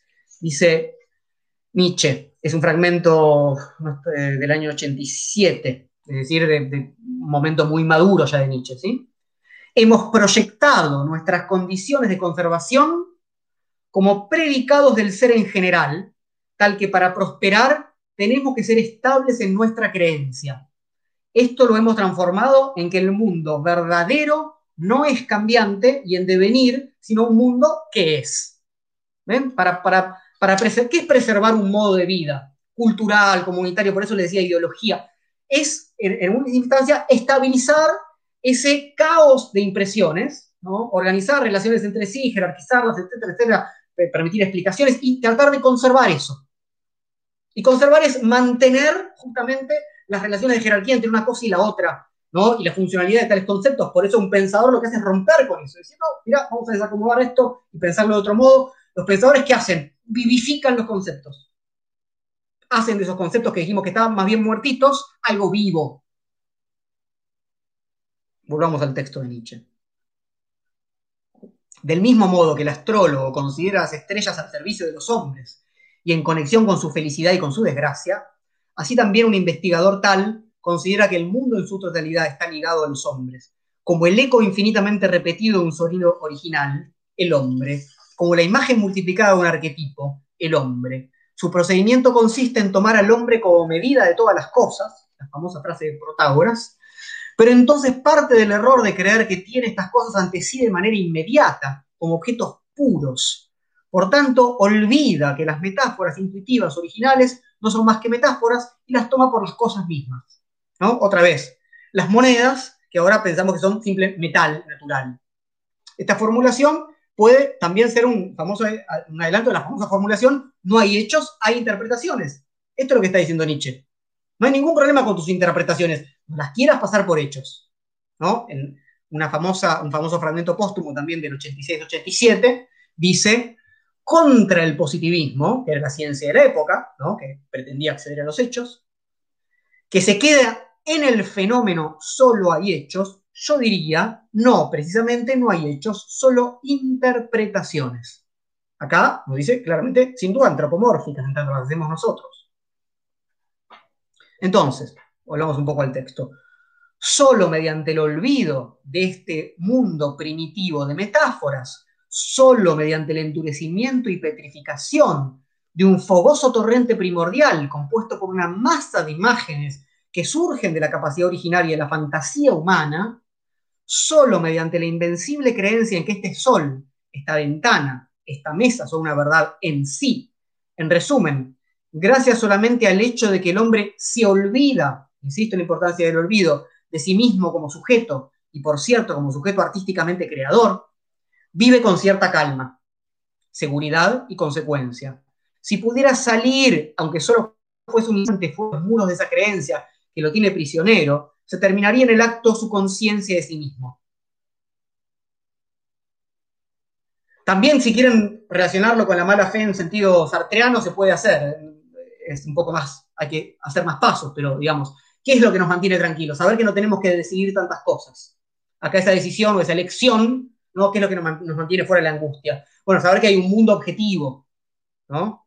Acá, bueno, aparece de otra manera la cosa. No importa, sigo. Le cuesta trabajo reconocer ante sí mismo que el insecto o el pájaro perciben otro mundo completamente diferente al del hombre. Y que la cuestión de cuál de las dos percepciones del mundo es la correcta carece totalmente de sentido, como decían los escépticos. Ya que para decidir sobre ello tendríamos que medir con la medida de la percepción correcta, es decir, con una medida de la que no se dispone. ¿Cuál es la medida de la percepción correcta? Esto, si quieren, el adelanto de la muerte de Dios. No hay mirada neutral, no hay fundamento último al que se puede acceder, ¿no? Eh, no, hay, no hay acceso a la cosa ordenadora por fuera de tal o cual aproximación perspectivística. Cada cual, cada aproximación ordena, organiza de una u otra manera. No hay árbitro neutral, sigue Nietzsche. Pero por lo demás, la percepción correcta, es decir, la expresión adecuada de un objeto en el sujeto, me parece un absurdo, lleno de contradicciones, puesto que entre dos esferas absolutamente distintas, como lo son el sujeto y el objeto, no hay ninguna causalidad, ninguna exactitud, ninguna expresión, sino lo sumo, una conducta estética. Otra vez, quiero decir, un extrapolar alusivo, un traducir balbuciente a un lenguaje completamente extraño, para lo que en todo caso se necesita una esfera intermedia y una fuerza mediadora, libres ambas para poetizar e inventar. Fuerza de gravedad. Fuerza. Un término que utilizamos para 500 cosas diferentes. Está bien. Justamente. El problema va a ser pasar eso ¿no? a, una, algún tipo de, fórmula, como sea, en el mundo físico, ¿no? que desambigüe eso y bueno, fuerza no, me refiero con esto, Bien, exactamente. Eso es lo que va a alejar efectivamente de tal modo a algunas afirmaciones científicas de tal manera de nuestro mundo que justamente, y, es muy interesante respecto a lo que pasa con la ciencia contemporánea, esto eh, Husserl lo, lo, olió en el siglo XX muy bien en, su texto Crisis de las Ciencias, que, digamos,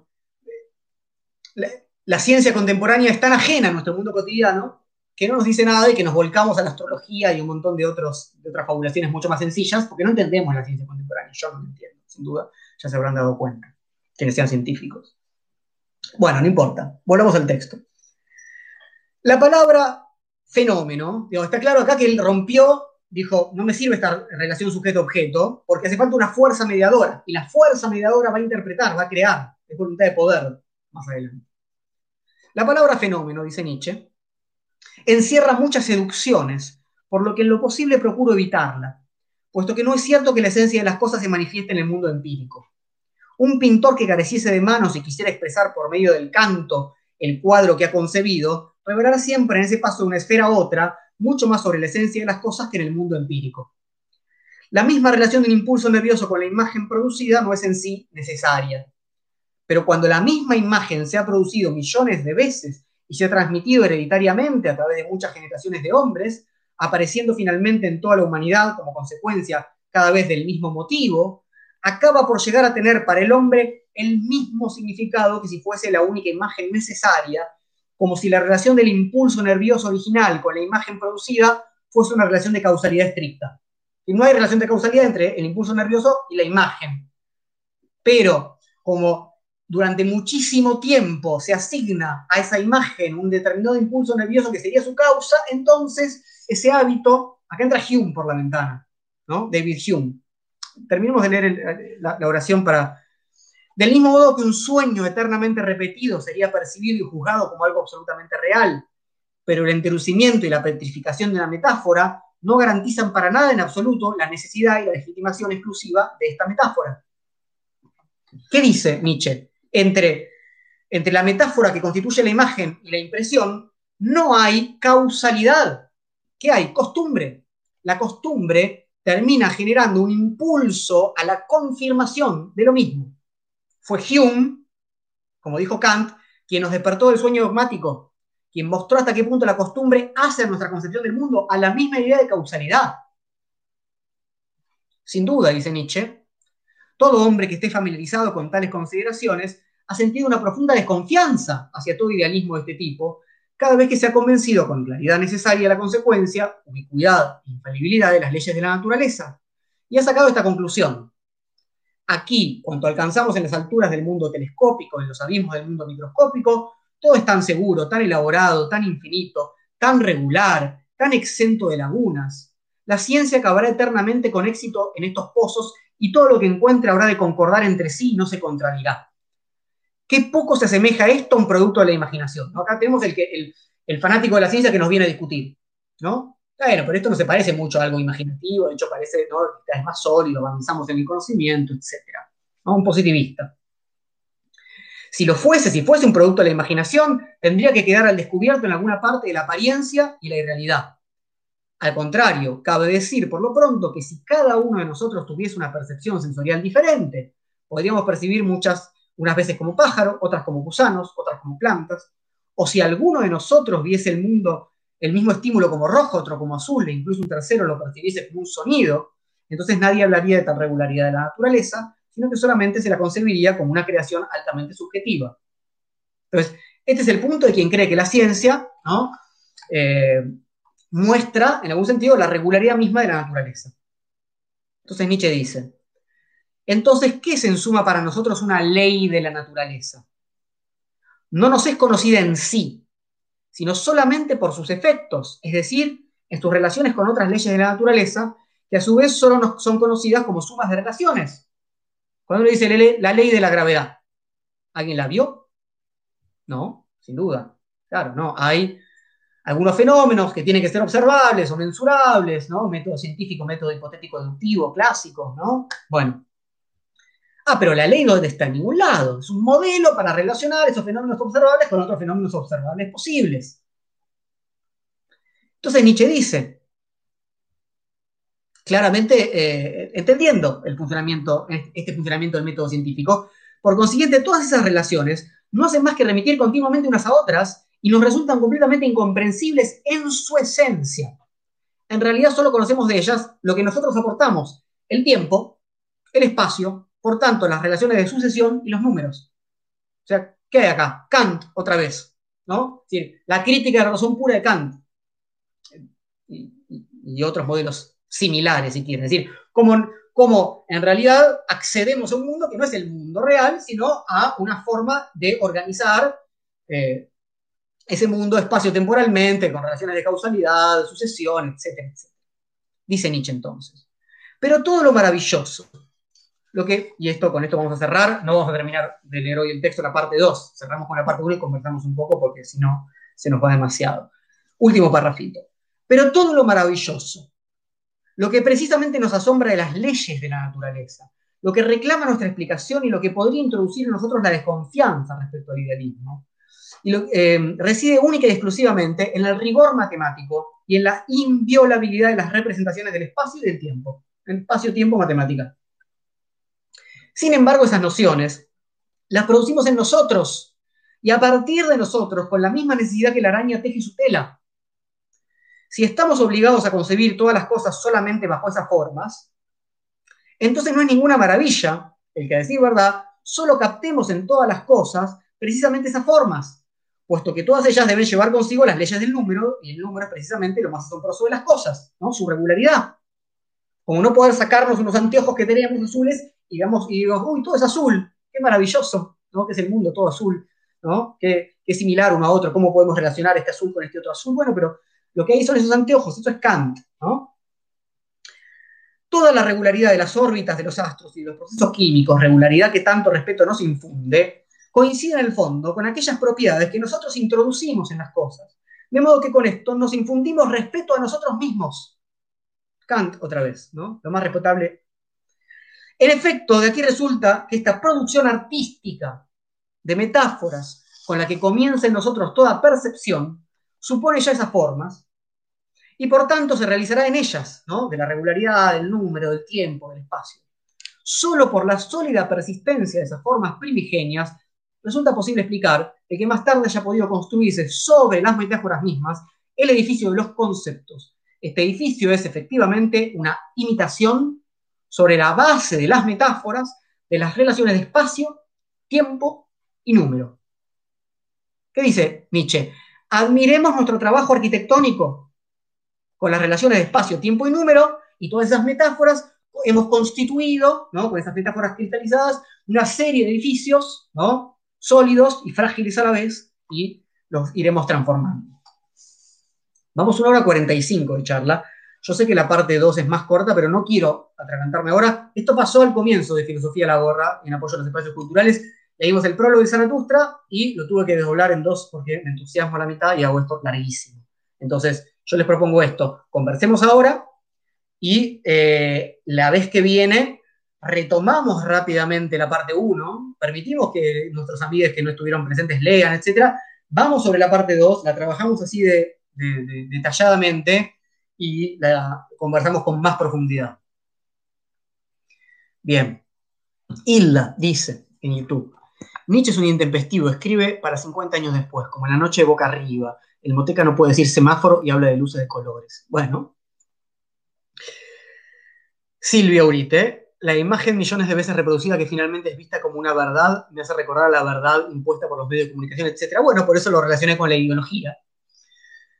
Excelente, gracias. Para la próxima está muy bien. Facu dice ahí en YouTube, ¿es acaso este texto alineado al pensamiento de Foucault sobre la construcción del saber o de la verdad es constituida por un conjunto de técnicas utilitarias y funcionales a necesidades biopolíticas? En muchos puntos sí. Eh, Foucault sin Nietzsche eh, no, no es quien es. Ahora, Foucault, eh, digamos, Nietzsche entra más en la, en la segunda etapa de Foucault, y, donde vos hablas ahí de la cuestión biopolítica. En la primera, la etapa arqueológica de Foucault, mm, no sé si Nietzsche está tan presente, lo está, lo está, pero no tanto. Ahí digo, quiere decir que hay más herramientas, sin duda, que está en Foucault, incluyendo a Kant, que como habrán visto está en Nietzsche. De hecho, si leen el texto que viene a continuación de Weichinger, por ahí la vez que viene, que vamos a ir sobre el punto 2, tenemos tiempo de tomar algunas cosas de Weichinger, Weichinger es quien hace esta relación entre Kant y Nietzsche. Weichinger dice que ya esta, esta fabulación, estas capacidades ficcionales empieza en Kant. A ver, leo un poco en Instagram. ¿Por qué asocias las matemáticas con el frío? Dice Silvina. Bueno, por la, porque la regularidad hace algo que no está vivo, porque es una ciencia exacta, ¿no? Y, en tanto tal, le falta vitalidad, le falta transformación, cambio, ¿no? Un sistema frío, sí. Santi Ponce, el yo es una construcción que nos permite darle coherencia y continuidad a nuestros procesos mentales y a nuestra identidad, pero solo es una construcción humana demasiado humana. Claro, una ficción útil, dice Nietzsche. Rolando, dice ahí en Instagram, pensando como nexo a Borges, ¿podemos ligar las ideas del lenguaje de Nietzsche con las palabras y las cosas Foucault en su prólogo? Claro, bueno, ahí un amigo estableció la relación de Nietzsche con Foucault, hoy hablamos un par de, hicimos un par de menciones, ¿no? Nietzsche eh, Borges. Es claro, que, es claro que este problema de la clasificación, ¿no? Atraviesa toda la filosofía, ¿no? Lo que pasa es que Nietzsche va a, digamos, radicaliza la cosa, sin dudas. Eh, Freud y Nietzsche, qué hermoso escribe esta gente, sí. Esta gente escribe hermoso y por eso quiero que los leamos. Por eso quiero, por eso, a mí me parece, a vos te parece, leamos a esta gente, ¿no? Leámoslo, tengamos el placer de leer a Freud, de leer a Nietzsche, de leer a Borges y, de, de contagiarnos de cómo escriben, no solamente de lo que se, les ocurrió. Ese, cómo es inseparable del qué son Borges, Nietzsche y Freud. Vuelvo a ver sobre eh, YouTube, Hansinta. Tomar el lenguaje como método de comunicación y no como verdad absoluta es más o menos lo que propone. Eh, sí, como método de comunicación, pero algo más que método de comunicación, ¿no? como, resultado de una fabulación. Y, por supuesto que va más allá de, la verdad absoluta, pero lo que hay en el lenguaje siempre es, es, una metaforización, es una cosa viva efectivamente, es algo que hacen los instintos. Eh, a ver, dice alguien ahí, pregunta, él critica la búsqueda de la verdad y admira la capacidad fabuladora del hombre, a su vez hace un llamado a la honestidad. ¿En qué lugar se, ocupa, se ubica él? Eh, a ver, lo que pasa es que la honestidad no es lo mismo que la verdad. Lo que está criticando Nietzsche es la, idea de la búsqueda de la verdad como neutral. Nietzsche no tiene ninguna, ningún prurito en, indicar que hay algo admirable en buscar una verdad de otro sentido, que no sea última, en crear esas verdades. Buscar quiere decir crear, interpretar, fabular, sabemos que no hay un encontrar, ¿no? Entonces, él se ubica en el lugar no de decir esta es la verdad sobre el mundo y el hombre, sino que, sino que lo que él propone también es una interpretación. Él lo dice en varios momentos, ¿no?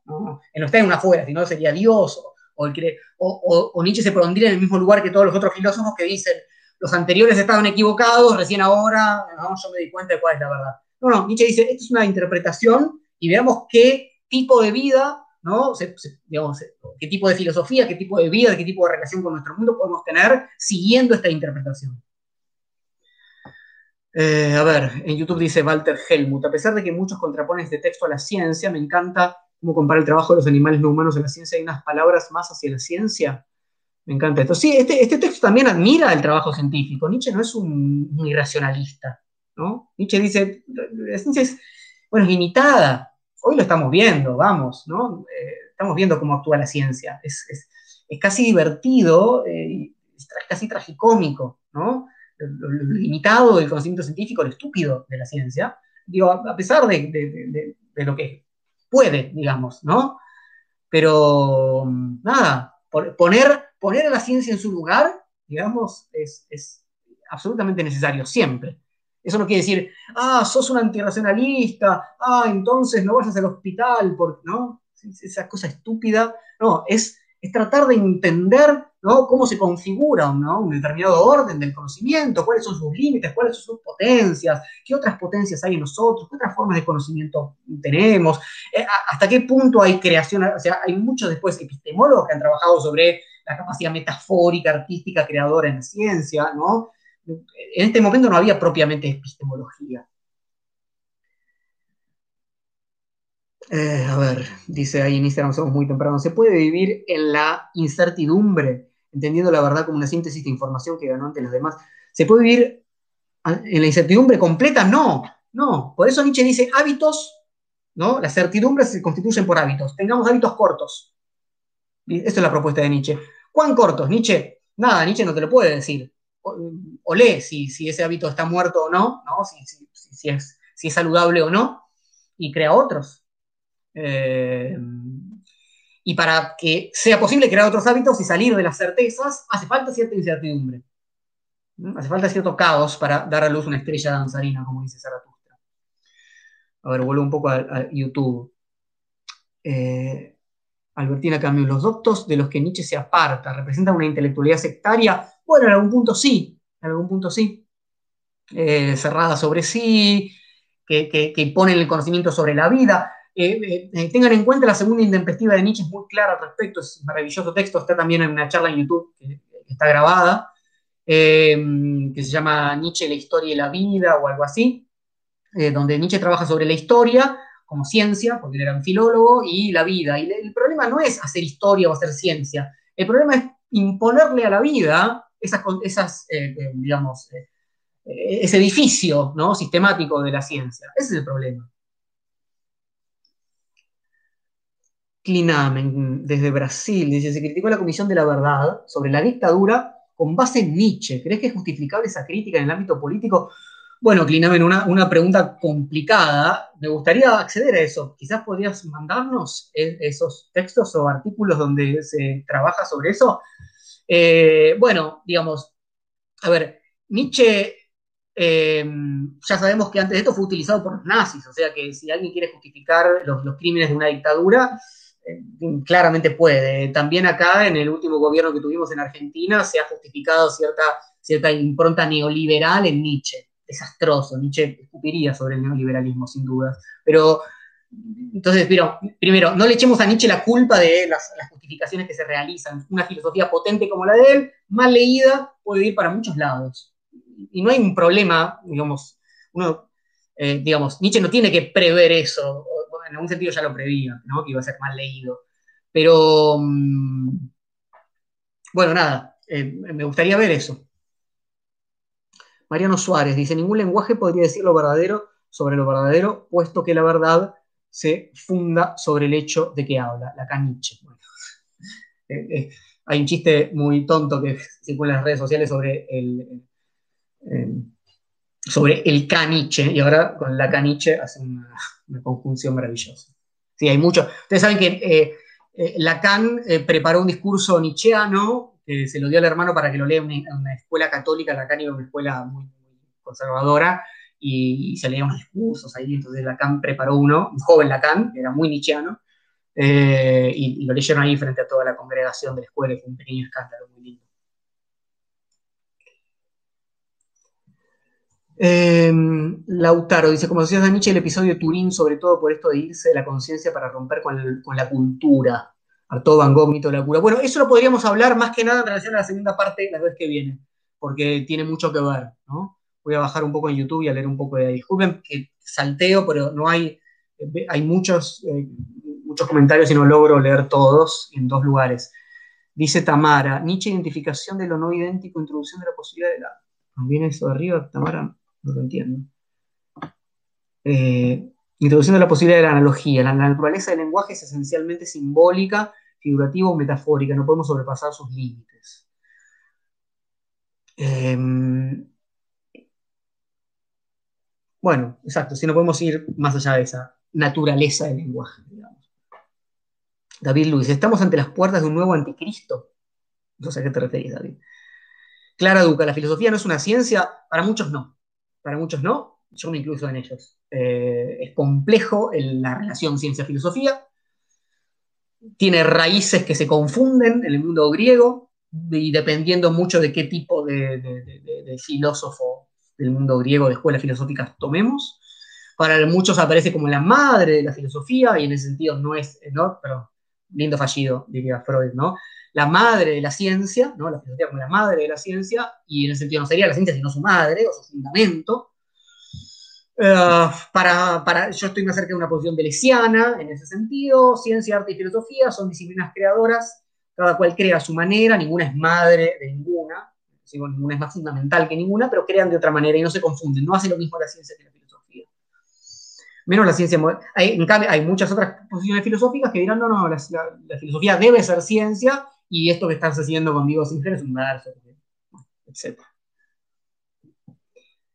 Julia dice, Nietzsche nos propone que nos empoderemos, que nos hagamos cargo, que decidamos. Bueno, sí, pero en una situación no tan sartreana como yo hice esa relación un poco muy arbitraria. Em, pero sí, respecto a nuestras capacidades de creación. Claro, hagámonos cargo de nuestras capacidades de creación, es lo que dice Nietzsche. A ver, voy un poco más abajo en el Instagram. Hay mucho, disculpen, ¿eh? salteo bastante. Diego González. Nietzsche, soy la llave maestra para entrar a estos lugares prohibidos por los saberes establecidos. Podríamos ser nietzscheanos, así en un sentido de ética propia vital. Claro, es, una interpelación, ¿no? digamos, a nuestra vitalidad, como la otra compañera decía por ahí, empoderamiento, etc. Somos muy temprano, dice, al descentrar al hombre de la vida, ¿qué queda en ese centro? ¿La vida, el engaño? ¿Cómo pensar que sería una vida sin centro? Hay que crear los centros se descentra y se crean centros, y se descentra y se crean centros, etc. No se trata de, por eso, de vivir otra vez en el caos,